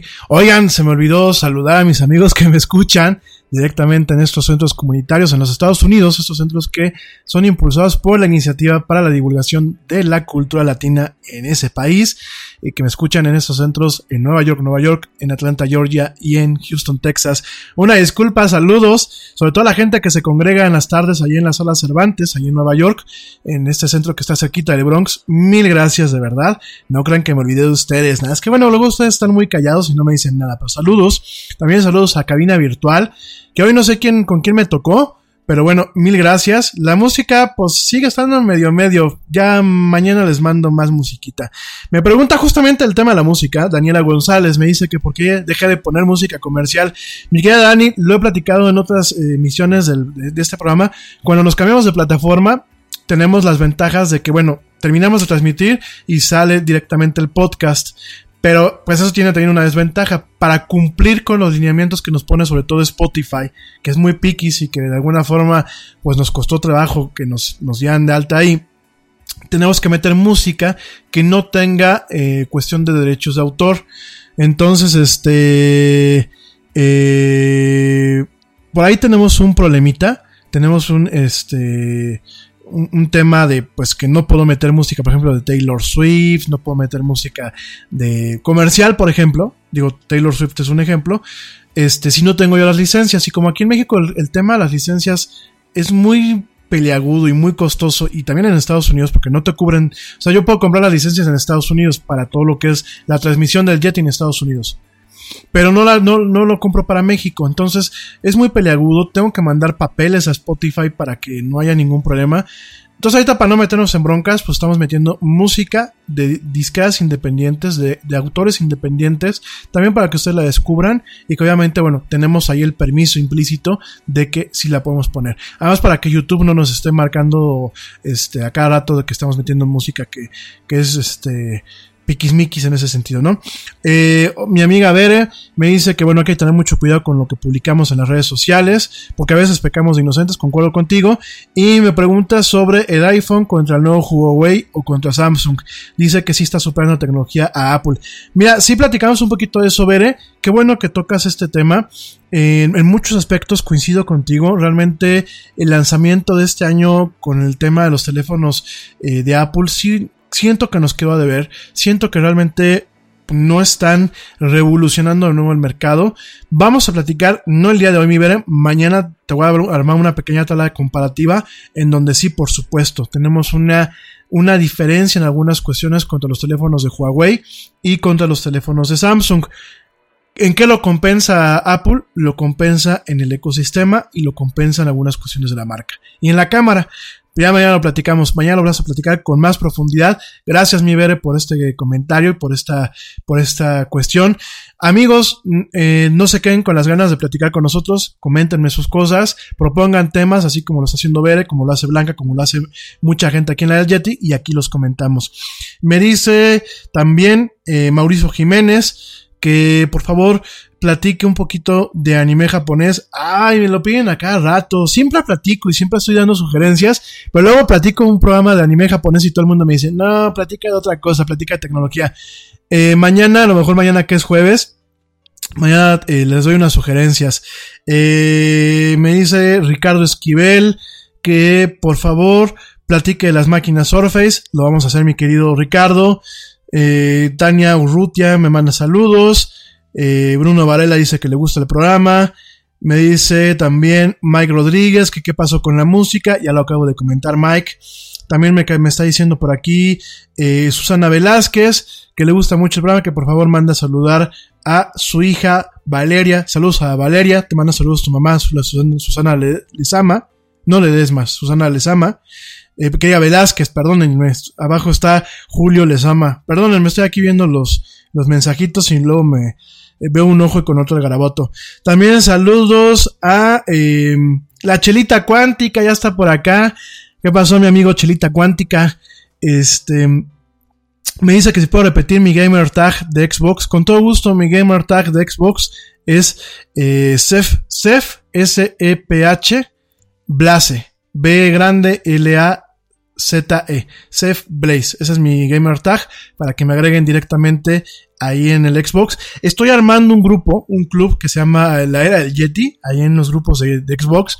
La gente que tenga Xbox y que se quiera unir para estar jugando y estar compartiendo triunfos y videos y fotos y eso, este, agréguenme a su lista y los, los voy metiendo ahí. También a mi, a mi gente de Facebook, estoy abriendo un grupo, un grupo privado que se llama eh, La Taberna del Yeti, para platicar ese tipo de temas, sobre todo para que pues de alguna forma haya un entorno saludable en donde pues la gente pueda decir lo que piensa sin que eh, llegue esta gente que luego se pone muy molesta y muy enfadosa, ¿no? Entonces, este, por ahí nada más para que también lo contemplen, si alguien quiere que los empiece a agregar, este, pues por ahí vamos a estar también, ¿no? Eh, saludos también a Fernández Camilla, eh, gracias por tus comentarios. Eh, Norma Torres, que deje de ser tan reiterativo con algunas cosas. Sí, ya lo voy a hacer, ya no es la primera persona que me lo dice. Samuel Rodríguez, que le gusta mucho el programa. Eh, Ruth Jiménez, que qué juegos estoy jugando. Eh, pues juegos tengo varios, este, ahí en el, en el Xbox. Eh, conéctate a mi gamer tag y ahí viene la lista que estoy jugando, ¿no? Pero ahorita estoy muy picado con uno que se llama eh, Elite Dangerous, que es de naves espaciales. ¿Se acuerdan que a principios de marzo les dije que estaba jugando ese juego y después me quedé calladito? Bueno, pues me volví a picar, ¿no? En mis ratos libres o en mis medias noches, pues hoy me pongo a jugar un ratito. Eh, Marco Antonio me dice que si vale la pena pagar los 80 pesos de la Nintendo Switch. A ver, qué bueno que me lo tocas el tema, Marco Antonio, antes de, de entrar a otros temas, ya por la hora. Este. A ver, hay que hacer una evaluación. Eh, ¿Qué es lo que te da el servicio de la Nintendo Switch? Para mí los dos pluses por los que pues yo me animé a pagar el primer mes de mis 80 pesitos, este, es por los respaldos en la nube de los juegos, es decir, todo el avance de mis juegos lo puedo respaldar en la nube.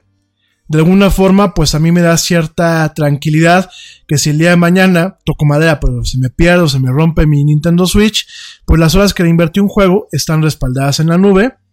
Y segundo, pues eh, salió el tema del chavo ruco.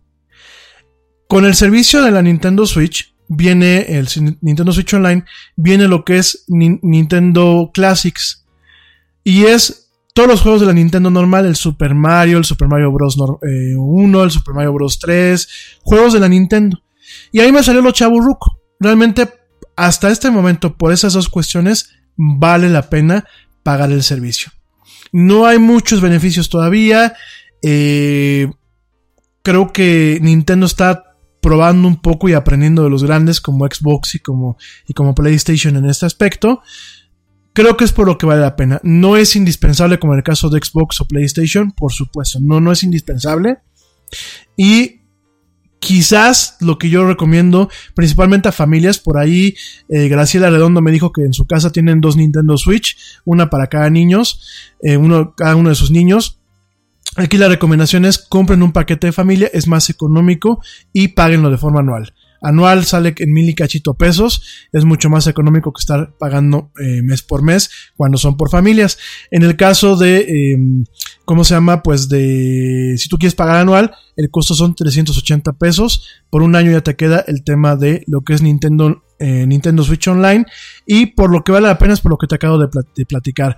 Papá y mamá me decían, oye, por ahí, este, no me acuerdo quién me preguntó, oye, y para tener el control eh, de la consola como papás, necesitamos pagar este servicio. No, con que tú bajes la aplicación a tu teléfono móvil, ya sea para Android o para iOS, desde ahí ustedes pueden tener el control de cuánto, cuánto invierten sus hijos jugando en estas consolas y qué juegos pueden jugar, qué juegos no y durante qué horas pueden jugarlos o en qué horas no los pueden jugar, ¿no?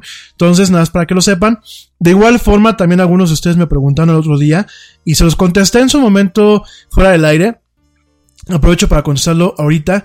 Con el tema de iOS 12, con la nueva versión de los sistemas operativos de, Apple, ustedes pueden tener, por ejemplo, teléfonos. eh, vamos a pensar que su hija de 15 años le dieron un iPhone, ¿no? Entonces, ustedes pueden controlar el uso de ese iPhone a través de su iPhone con una aplicación que se llama Screen Time y pueden controlárselo que no lo use o que use ciertas aplicaciones o que ciertos días solamente pueda utilizar ciertas aplicaciones a ciertas horas. O sea, realmente pueden apoyarse este tipo de herramientas, no para hacer una cuestión punitiva, una cuestión enfocada al castigo, sino una cuestión que realmente permita enseñar buenos hábitos y buenos usos no excesivos en el tema de lo que es este el uso de los dispositivos móviles, ¿no? Entonces, nada más para que lo tengan en cuenta, ¿no? Este, y en el tema de la Nintendo Switch, pues es eso. Realmente, si eres un chaborruco como un servidor y te gustan los juegos de la Nintendo normal, de la Nintendo viejita, que fue la que yo me hice, este, vale la pena porque ahí los tienes, ¿no? Y, y puedes ser juegos de dos jugadores. De hecho, yo voy a sacar a los papás del Yeti porque, fíjate que los papás del Yeti eran bien viciosos. El Super Mario, cuando yo estaba más pequeño me regalaron este, la consola.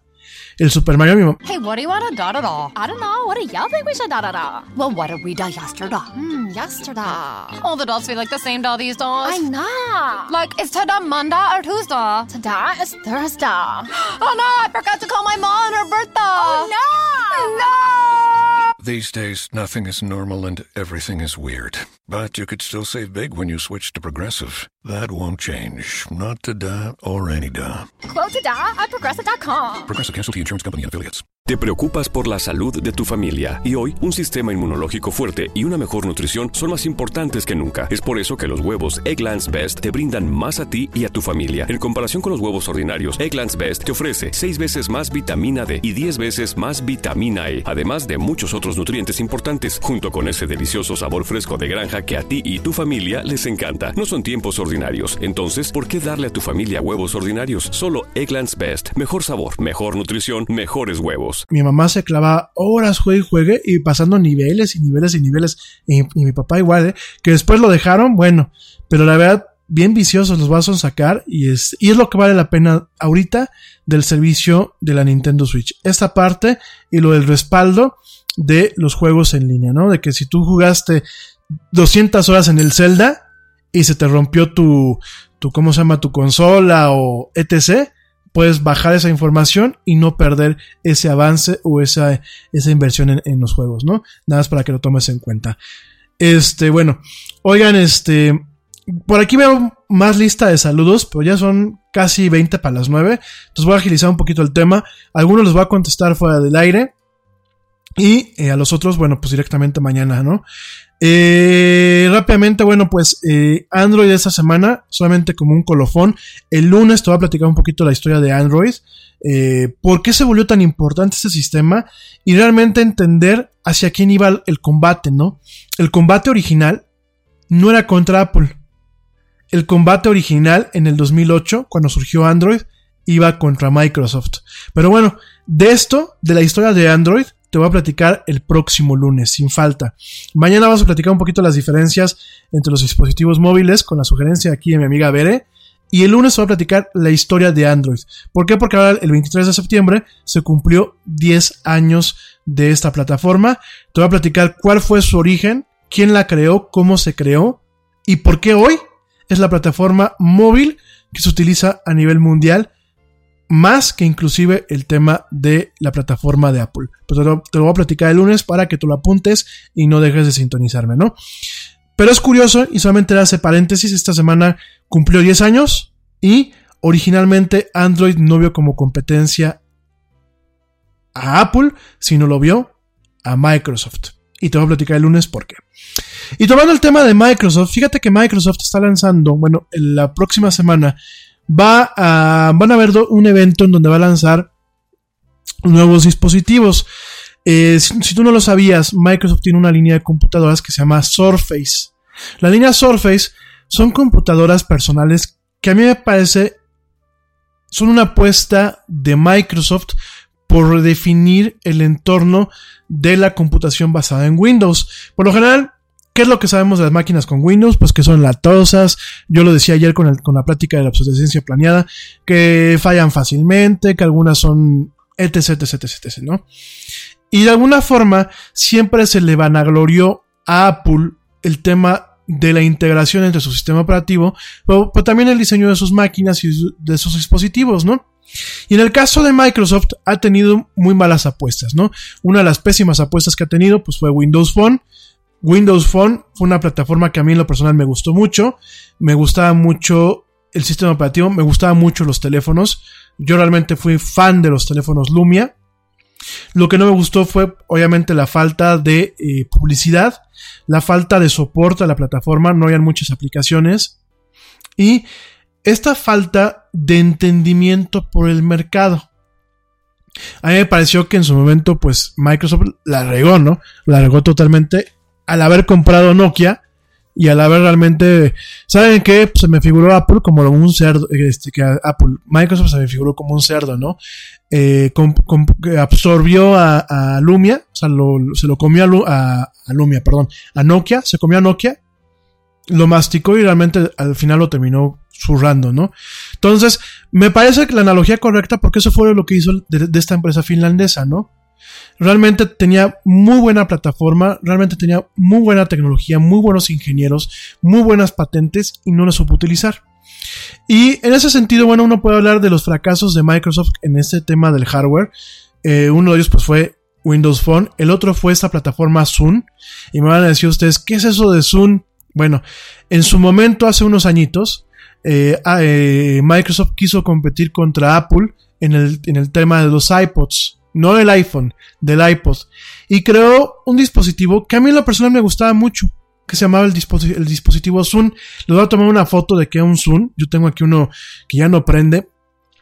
Pero era un dispositivo muy compacto, que le cabía un cholo de música, que tenía un display muy bonito y que realmente era una apuesta por comerse el mercado de, de Apple. ¿Cuál fue el problema? Que llegó tarde y lo mismo que le pasa a la, línea Surface, que no le hace la publicidad adecuada, uno, y dos, no la lleva a mercados en donde realmente podría tener un impacto, ¿no? Yo creo que Zoom, que la plataforma Zoom se escribía Zune, eh, la plataforma Zune era mucho más económica que la plataforma eh, de iPod. Un Zune de 128 GB te costaba menos que un iPod de la misma cantidad. Eran una plataforma que no tenía eh, un disco duro móvil. Yo les platicaba ayer, los iPods, todos los iPods, eh, más salvo los iPods nuevos, estos los iPod, el iPod Touch, pero los iPods convencionales, los que tenían la ruedita, todos eran de discos duros. Y lo que hizo Microsoft fue sacar uno donde tenía memoria de estado sólido, en un dispositivo chiquitito, con una pantalla padrísima, una pantalla muy similar a la pantalla de los, de los iPhones nuevos, y con una capacidad de, bajar música, de bajarla a través de Wi-Fi. O sea, muchas cuestiones que el iPod contemporáneo y que el mismo iPhone tienen el sentido musical. Microsoft lo lanzó en una plataforma que no tuvo cabida. ¿Por qué? Porque no la supo promocionar y no la supo posicionar y no la supo vender a mercados en los que a lo mejor podía haber tenido un impacto, porque a lo mejor en Estados Unidos la gente ya estaba muy embebida con el iPod. Pero a lo mejor aquí en México con una plataforma compacta y más económica y con mejores características, a lo mejor se pudo haber comido el mandado. Sin embargo, no, no fue así, no pasó así. Entonces, eh, Microsoft le ha, apostado a muchas cuestiones que terminan siendo utilizadas por otros fabricantes. Sí, también le copian a Microsoft. Increíble. Siempre se ha dicho que Microsoft le copiaba a Apple. Pero realmente ahí siempre ha sido una copia. Uno copia al otro.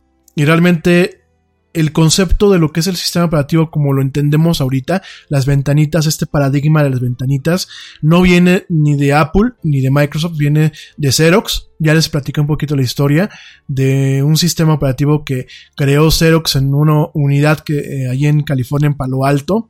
Este, ya les platicaré después con, más profundidad para que sepan que Xerox no siempre ha hecho solamente máquinas fotocopiadoras, sino que realmente en su momento fue un jugador importante en el tema de la computación como la, como, como la conocemos. Y sí, curiosamente hay cosas que Microsoft innova no sabe promocionarlas y termina utilizando otro fabricante. De hecho, te adelanto un poquito el tema del lunes, pero la competencia de Android contra Microsoft era por el tema de Windows Phone. No el Windows Phone que conocemos, sino el Windows Phone de hace 10 años. Microsoft, junto con Nokia y otros fabricantes, fueron los pioneros en el tema del smartphone, como lo conocemos. Que quien supo tomar las ideas, llevarlas a un plano más sencillo de utilizar, más trendy y más efectivo fue Apple. Pero realmente él no fue el, descubridor ni el inventor del smartphone. Los descubridores y los pioneros fueron otros, ¿no? Y en este caso, eh, no es la primera vez que Microsoft toca el tema del hardware. Obviamente, bueno, pues vemos lo que es el Xbox. Xbox ha funcionado. Obviamente vemos pues el tema cuando fabricó él mismo sus teléfonos. Obviamente vemos el tema de, esta plataforma Sune. Por aquí me pregunta Dani Arias que si puedo compartir una foto de, de esto. Sí, se los voy a compartir para que lo vean. Es una plataforma muy padre. De hecho, la tienda, la tienda de música de, de Microsoft era más padre todavía, porque de alguna forma se adelantó a Spotify con el tema del streaming y con el tema de poder descargar las canciones que uno quisiera. Y aparte, tú pagabas 9.99 dólares al mes y te regalaban 10 canciones. Las 10 canciones que tú quisieras se las regalaban para toda la vida. Y así yo una temporada me fui haciendo una pequeña biblioteca de canciones. Cuando desapareció el servicio Zoom, yo solamente me quedé con esas y las demás se extinguieron, ¿no? Me vas a decir, oye Yeti, ¿cómo lo hiciste si solamente, si tú estás diciendo que solamente en Estados Unidos se vendía y existía esto? Ya te platicaré. Pero bueno, la cosa es que Microsoft tiene una, una, línea que se llama Surface. Surface originalmente eran unas tabletas, que a lo mejor ustedes las han visto en el Office Depot, en el Office Max y en el Best Buy, aquí en México, son unas tabletas que vienen con unos tecladitos, pero que realmente esas tabletas no compiten contra el, contra el iPad. ¿Por qué? Porque esas tabletas son máquinas con Windows. Son directamente una, una máquina con Windows. ¿Qué significa? Que tú puedes correr el Excel que toda la vida has corrido, con los archivos que tienen macros y conexiones que toda la vida has, corrido, tú puedes correr ciertas aplicaciones de tu trabajo, de tu oficina que corren solamente en Windows, las puedes correr ahí. Y que no solamente es una tableta como el, el iPod, que eh, el, sí, el, iPad que diga, en donde tú requieres que se escriba una aplicación exclusivamente para esa tableta. No. Estas máquinas Surface tienen solamente, son pequeñas computadoras con Windows directamente. El Windows que todo el mundo queremos, conocemos, odiamos, pero también conocemos. Entonces, ¿qué pasa? Lanza esta plataforma y es una plataforma que a pesar de todo ha tenido éxito. Porque tienes una computadora personal en un tamaño de tableta. Ya no tienes que cargar con la notebook. Tú puedes tener tu programa con el que te conectas al programa que te ponen en el banco, por ejemplo, o al programa que utilizas para compartir eh, información en tu empresa, o al CRM, o a la intranet. No necesitas que saquen la aplicación para, para iOS. Sencillamente tú te bajas la aplicación para Windows que utilizas en tu notebook y la cargas en este tipo de, plataformas, ¿no? Con todo y esto, Microsoft lo que dice es yo no intento desplazar a mis fabricantes, porque hay que recordar que pues eh, Microsoft nunca ha fabricado máquinas. Quien fabricaba las máquinas pues es Dell, es HP, es Acer, es Lenovo. Pero de alguna forma lo que en su momento y por lo que justificó Microsoft, el desarrollo de la línea Surface es yo te genero una plataforma para que tú tomes de referencia y de ahí vayas construyendo. Eso suena muy bonito y de alguna forma nos echó de enemigos a los fabricantes, pero también es una forma de decir, mira, el día de mañana yo busco posicionarme de la misma forma en la que se ha posicionado Apple. ¿Por qué? Porque yo no solamente voy a tener el control del software, sino del hardware al que va mi software. De tal forma que ya Windows no va a tener problemas porque la máquina pueda tener defectos o no sea compatible, o porque IBM le puso un chorro de basura, o porque él le puso el antivirus que no te da, no te sirve y solamente te da dolores de cabeza. En ese sentido, Microsoft con esta línea te ofrece esta versatilidad. ¿Y qué pasa? Bueno, pues se lanza la línea Surface y la línea Surface va creciendo. En su momento eran estas tabletas, después crean eh, la línea Surface de computadoras ya como tal, lo que es la Surface Book, que es una notebook que es convertible. Es una notebook que lo que es digámoslo así, el cerebro de la computadora y todo, vive en el monitor. Tú aprietas un botón y sacas el, el monitor y se vuelve una, una, tablet. Y toda la computadora está en esa tablet. Pero tú la conectas a la base y en la base hay otros componentes como un puerto USB, como una batería adicional, porque estas, estas máquinas tienen dos baterías para que duren todo el día. Y además de todo, en algunas configuraciones tienes una tarjeta de video adicional para poder jugar videojuegos o para correr, correr algunas cosas. Por ahí tengo pendiente con ustedes, sí, subir un análisis de una Surface Book que tenemos por acá. Pero igual les voy a subir un pequeño video muy rápido a las redes sociales para que la conozcan. Es una máquina muy versátil. Es una máquina que realmente tiene lo mejor de la tablet, porque de hecho cuando tú desprendes el monitor, queda como una tablet grande de estas iPods, eh, de estas iPads grandotas de 10 pulgadas, más ligerita, pero que puede correr programas con Windows directamente. Y cuando la conectas a su base, tienes una notebook como tal, ¿no? Entonces, esa es la parte del Surface Book. Después creé una, una, línea que se llama Surface Notebook, que son las notebooks eh, sin esta posibilidad de convertirse, pero son notebooks ultra livianas, muy, muy delgaditas, con eh, ciertas cualidades de notebooks de alto nivel, a un buen precio. Principalmente Microsoft en Estados Unidos las está enfocando al tema de las escuelas y de las universidades. Muy conectadas, muy delgaditas. Y aparte para amigas que me escuchan, ¿ustedes quieren tener una máquina chic? ¿Quieren, quieren tener una, una máquina que la saquen y digan, ay, qué bonita, o qué, es muy, muy tuya? Como yo tengo amigas que sacan su bolsa y dicen, no, pues es que es muy, muy fulana de tal, ¿no? Muy sutana de tal, ¿no? Entonces son máquinas que además de todo vienen en diferentes colores. Aparte de ser delgaditas y que les caben en cualquier parte, vienen en diferentes colores y vienen algunas con el teclado con un acabado que se llama alcántara. Que la tela alcántara es una tela de alto nivel que se utiliza en ciertos coches. Muy bonita, muy estética. Y pues para muchas de ustedes que son así como muy fashionistas y todo, pues tienen este, ese tema de una máquina que les permite checar correo, eh, navegar por internet, etc, etc, etc, hacer trabajo. Y además, pues de alguna forma, tener este aspecto de la personalización con algo que pues inclusive se promovió en su momento como algo chic, ¿no? También están estas, este, máquinas que se llaman Surface Studio, que la Surface Studio, fíjense que intenta competir contra las iMacs de, Apple, pero intenta competir de una forma muy interesante porque la Surface Studio es una máquina convertible. Es una máquina que su monitor puede ser de 27 pulgadas, como una iMac convencional, pero que de pronto tú, la tú doblas el monitor y sobre una, una tableta de dibujo. Y tú puedes utilizar esa tableta con un lápiz y dibujar directamente sobre la tableta.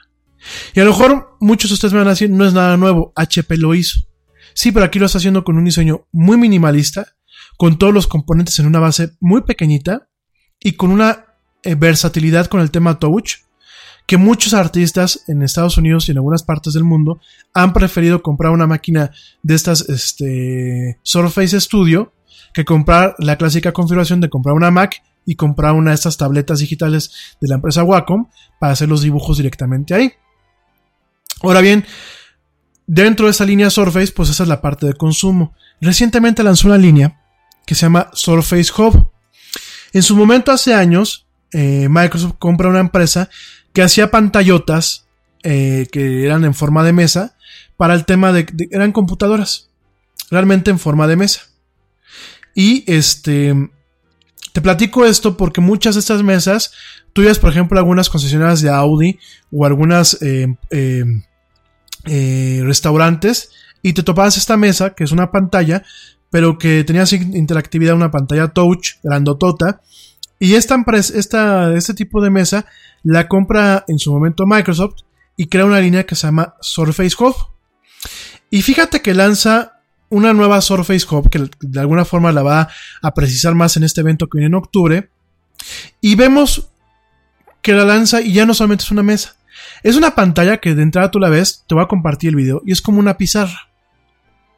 Y tú puedes ahí eh, además de escribir sobre ella y compartir información y todo, es una pizarra que tú la puedes unir con otras pizarras y volverse parte de un pizarrón más grande, o bien girarlo y eh, de alguna forma eh, convertirlo en una pantalla para videoconferencia o para algunas pláticas. Más que nada, esto es un tema empresarial, ¿no? Pero es un tema en donde por primera vez yo veo una plataforma que busca que una junta se vuelve a una experiencia más agradable, con un sistema que, me, que a mí me permite eh, interactuar en una pantalla que suplanta un proyector y que suplanta sus sistemas de videoconferencia. Yo sé que muchos de ustedes que trabajan en empresas, pues que tienen, van a tener una videoconferencia, tienen que ir a una sala especial, que tiene una cámara, que tiene la pura pantalla y pues luego para meter el video y eso adicional es más difícil, ¿no? Y aquí son estas pantallas que te voy a compartir eh, el video. Son pantallas muy versátiles, pantallas que se pueden conectar a sí mismas, pantalla, pantallas que de alguna forma yo las veo inclusive para un tema de publicidad en algún momento. Pero aparte, aparte de todo, Microsoft anuncia que no va a poder lanzar un modelo de pantallas especiales hasta el 2020. Pero que si tú como empresa compras una, de esas pantallas, puedes actualizarte a la siguiente y no creas que actualizarte, oye, te la cambio, ¿no? Sino que esas pantallas están de alguna forma proponiendo un nuevo estándar que yo, yo pienso que a lo mejor algún día lo podemos ver en la computación personal, en donde para cambiarlo, digámoslo así, para expandir esta pantalla o para hacerla compatible con nuevas tecnologías, atrás de esta pantalla viene un cartucho. Ese cartucho tú lo quitas y pones uno nuevo. Y ese cartucho nuevo tiene un procesador nuevo, tiene un disco duro nuevo, tiene una, una, memoria RAM nueva y tiene varias cosas. Esta idea no es nueva. Esta idea se ha intentado hacer mucho tiempo en el pasado. De hecho, una época, hace ya muchos ayeres, en su momento Apple manejó ciertos tipos de cartuchos o ciertos tipos de tarjetas de expansión, hace ya muchos ayeres, estoy hablando de la década de los noventas, para poder expandir sus máquinas. En el tema del consumo masivo, Samsung una temporada te vendía eh, Samsung y Sony te vendían pantallas inteligentes estas Smart TVs que para actualizarte a la versión más nueva tú lo que hacías era comprar directamente en Palacio de Hierro o en Liverpool un pequeño cartucho que era como un cerebro llegabas movías tu pantalla quitabas el cartucho que tenías ahí y ponías el cartucho nuevo entonces lo que está haciendo Microsoft no es nuevo no es una idea nueva, no está inventando el hilo negro, pero me parece que está dándole una oportunidad nueva a ese sentido. Y hay algunas patentes que llenó el año pasado Microsoft, que publicó ante la, Oficina de Marcas y Patentes en Estados Unidos, en donde proponía él una patente, que se la, se la otorgaron, en donde una computadora está todo en uno, tienes una computadora todo en uno con, con, una capacidad para poner módulos que te permitan actualizarla. De tal forma que ya no tienes que hacer la inversión inicial de comprar una máquina completa, sino que tienes estos cartuchos que vienen autocontenidos y permiten actualizar. Y probablemente eso es lo que veamos a lo mejor el año que viene o, o dentro de dos años. Veamos máquinas personales con Windows que ya no requieran que tú las desarmes como un servidor para actualizar algunas de sus máquinas, que tú las desarmes y metas componentes que a lo mejor dices, ay, esto cómo lo meto, ¿no? O ay, esto se le, le puedo dar en la torre, sino que directamente llegues y con un cartucho como de Atari, pues directamente le des nueva vida a ese tipo de máquinas. Me parece que puede ser una, una, apuesta interesante, me parece que puede ser una apuesta muy interesante ante, ante la dominancia que está teniendo Apple en algunos aspectos y sobre todo me parece que puede realmente ser una segunda etapa en esta incursión de lo que es Microsoft, no solamente fabricante de software, sino fabricante de dispositivos. Aquí, ¿cuál sería la sugerencia? Pues directamente todo esto, hazlo disponible a nivel mundial, mi querido amigo Microsoft. Ya no digo Bill Gates, porque Bill Gates ya no es dueño totalmente de Microsoft y ya no la controla. Quien lo lleva ahorita es un, un señor de origen hindú que se llama Satya Nadella. Ya el señor Bill Gates hace mucho tiempo dejó de controlar Microsoft como tal. Este, yo le diría al señor Satya Nadella, por favor, contrata un equipo especializado de marketing y toma en cuenta economías como la mexicana. Porque a mí lo la semana pasada que les dije el iPhone, de que se había agotado el iPhone más caro aquí en México, me dice que el mexicano tiene un, una capacidad de poder aprovechar estos productos. Y yo creo que nos han hecho feo con el tema de los Surface. Por ejemplo, la Surface normal la ves muy limitada en algunas tiendas. La Surface Book no la hay aquí en México, la tienes que comprar directamente en el extranjero. Pero es una máquina con muchas características que yo creo que a mucha gente que compra una Mac por verse bien o por las cualidades que tiene la máquina, a lo mejor terminan comprando una Surface Book.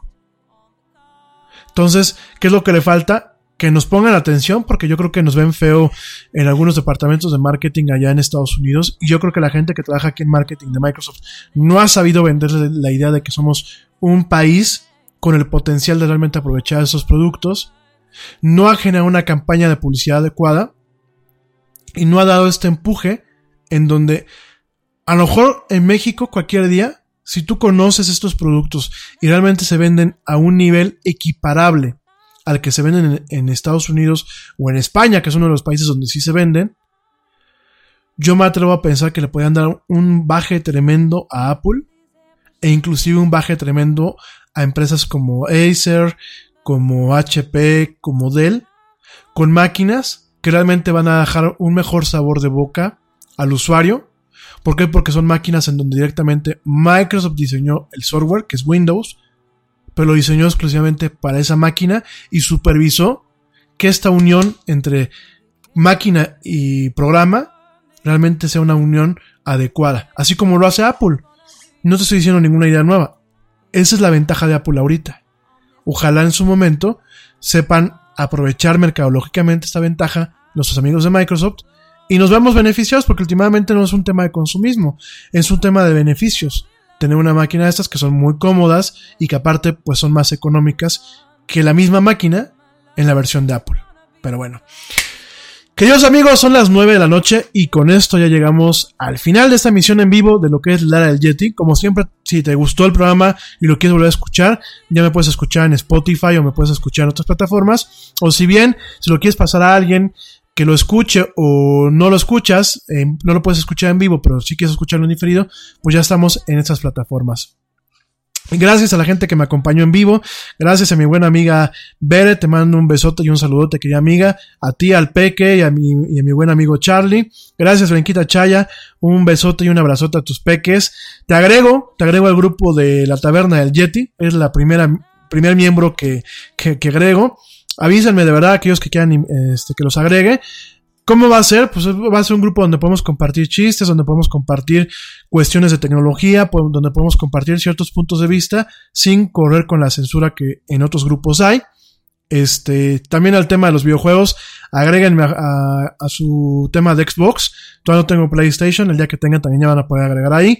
En el tema de la Nintendo Switch, nada más busquen Rami, y soy un monito que aparece ahí. De hecho, el monito se parece mucho a mí para poder jugar en línea. Este, y bueno, pues no dejen de sintonizarme. Mil, mil gracias de verdad. Gracias, mi querido George. Gracias, mi querido Ernesto. Les mando un fuerte abrazo. Gracias, Dani Arias. Guapísima Dani Arias. Te prometo otra vez que ahora que vaya al DF, te echo un grito para echarnos un café. Este, eh, gracias, no, no te preocupes, este, Blanquita, el administrador voy a ser yo y el que voy a, operar la página y voy a ser yo. Ahí sin nadie de que entren aquí a, a querer montar la revolución bolivariana en, nuestra, en nuestro pequeño grupo. Este, gracias también, este, Dani Arias, gracias, gracias, Joana Shonesi, gracias, mi querida Ale Dresler, desvelada, qué bueno que te acompañé, este, hoy con tu proyecto. Espero que mañana te vaya muy bien, que tengas mucho éxito. Nuestra amiga Ale Dresler, que está allá en Alemania, poniendo en alto el nombre de los mexicanos en el extranjero. Gracias a toda la gente que me escucha en vivo, en diferido, que participa en las redes sociales. Disculpen a los que no alcanzo a saludar al aire. Este, ya los estoy aquí este, contestando algunas cosas en privado. Si no, todos modos, mañana les, los saludo. Eh, y bueno, los dejo con la frase, la frase del día de hoy. La frase de tecnología del día de hoy. Este, esta frase me parece que tiene mucho sentido, como siempre con los temas que platicamos. Y esta frase es de la escritora Agatha Christie. Agatha Christie, acuérdense que fue una escritora muy, muy popular de lo que eran estas novelas de suspenso y de investigación y detectives. Eh, Agatha Christie nos dice con esta frase muy interesante, que nos dice eh, eh, directamente, ay, ya se me movió la frase, espérenme tantito, este, nos dice Agatha Christie, Ay, se me movió, se me movió. Espérenme, denme un segundo que se me movió aquí mi guion. Como tengo aquí en la computadora, se me movió, ya se me fue hasta el principio del programa el guion. Espérenme, espérenme, espérenme, espérenme, espérenme. Como estoy aquí en el teléfono. Ay, soy un fraude, me cae. Y después por eso me quieren llevar. Nos dice Agatha Christie que errar es humano, pero las máquinas, por más que lo intenten, son incapaces de errar como el humano. Fíjense, Agatha Christie nos dice, errar es humano, pero las máquinas, por más que lo intenten, son incapaces de errar como el ser humano. No significa que no erren, no significa que no tengan errores, pero jamás como las del ser humano. Analicen bien esta frase, después la platicamos. Gracias por escucharme. Eh, amigos que van manejando, yo sé que muchos de ustedes me escuchan en el coche, por favor, conduzcan con cuidado. Ya van a casa, más vale llegar un poquito tarde a casa que no llegar. De verdad, extremen precauciones. En aquellos lugares donde está lloviendo, por favor, manejen con más precaución de la que tienen. Sean cívicos, sean, tengan cuidado. Acuérdense que cuando ustedes manejan, no solamente afectan a ustedes que van manejando, a quien nos puede acompañar, sino a las demás personas. Sean rico, pásenla bien, disfruten esta noche de miércoles. Nos escuchamos mañana en punto a las 7 pm en una emisión más. Y como dice el tío Yeti, ¡vámonos! ¿Por qué? Porque ya nos vieron. Nos escuchamos el día de mañana.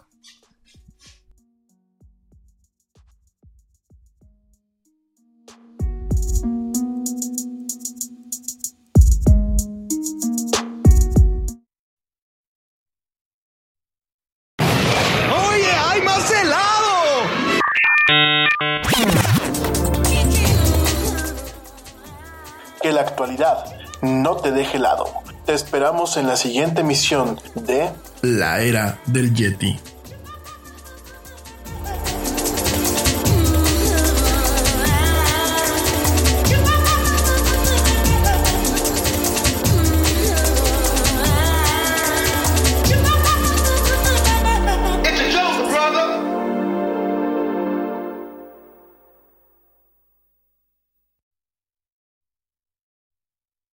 Hey, we get it. You don't want to be hearing a progressive commercial right now, so let us tell you something you do want to hear. You are intelligent. You make all the right decisions. You were smart before smart was cool, and you made it cool again. You have a wealth of knowledge, and you are so very clever. I bet you already knew I was going to say that, you genius. There, don't you feel better? You'll also feel better when you hear you could save big when you switch to Progressive, but I'm pretty sure you already knew that too. Progressive Casualty Insurance Company and Affiliates. Nada es más importante que la salud de tu familia, y hoy todos buscamos un sistema inmunológico fuerte y una mejor nutrición. Es por eso que los huevos Egglands Best te brindan más a ti y a tu familia. En comparación con los huevos ordinarios, Egglands Best te ofrece 6 veces más vitamina D y 10 veces más vitamina E, además de muchos otros nutrientes importantes, junto con ese sabor delicioso y fresco de la granja que a ti y a tu familia les encanta. Todos queremos lo mejor para nuestras familias. Entonces, ¿por qué no los mejores huevos? Solo Egglands Best. Mejor sabor, mejor nutrición, mejores huevos.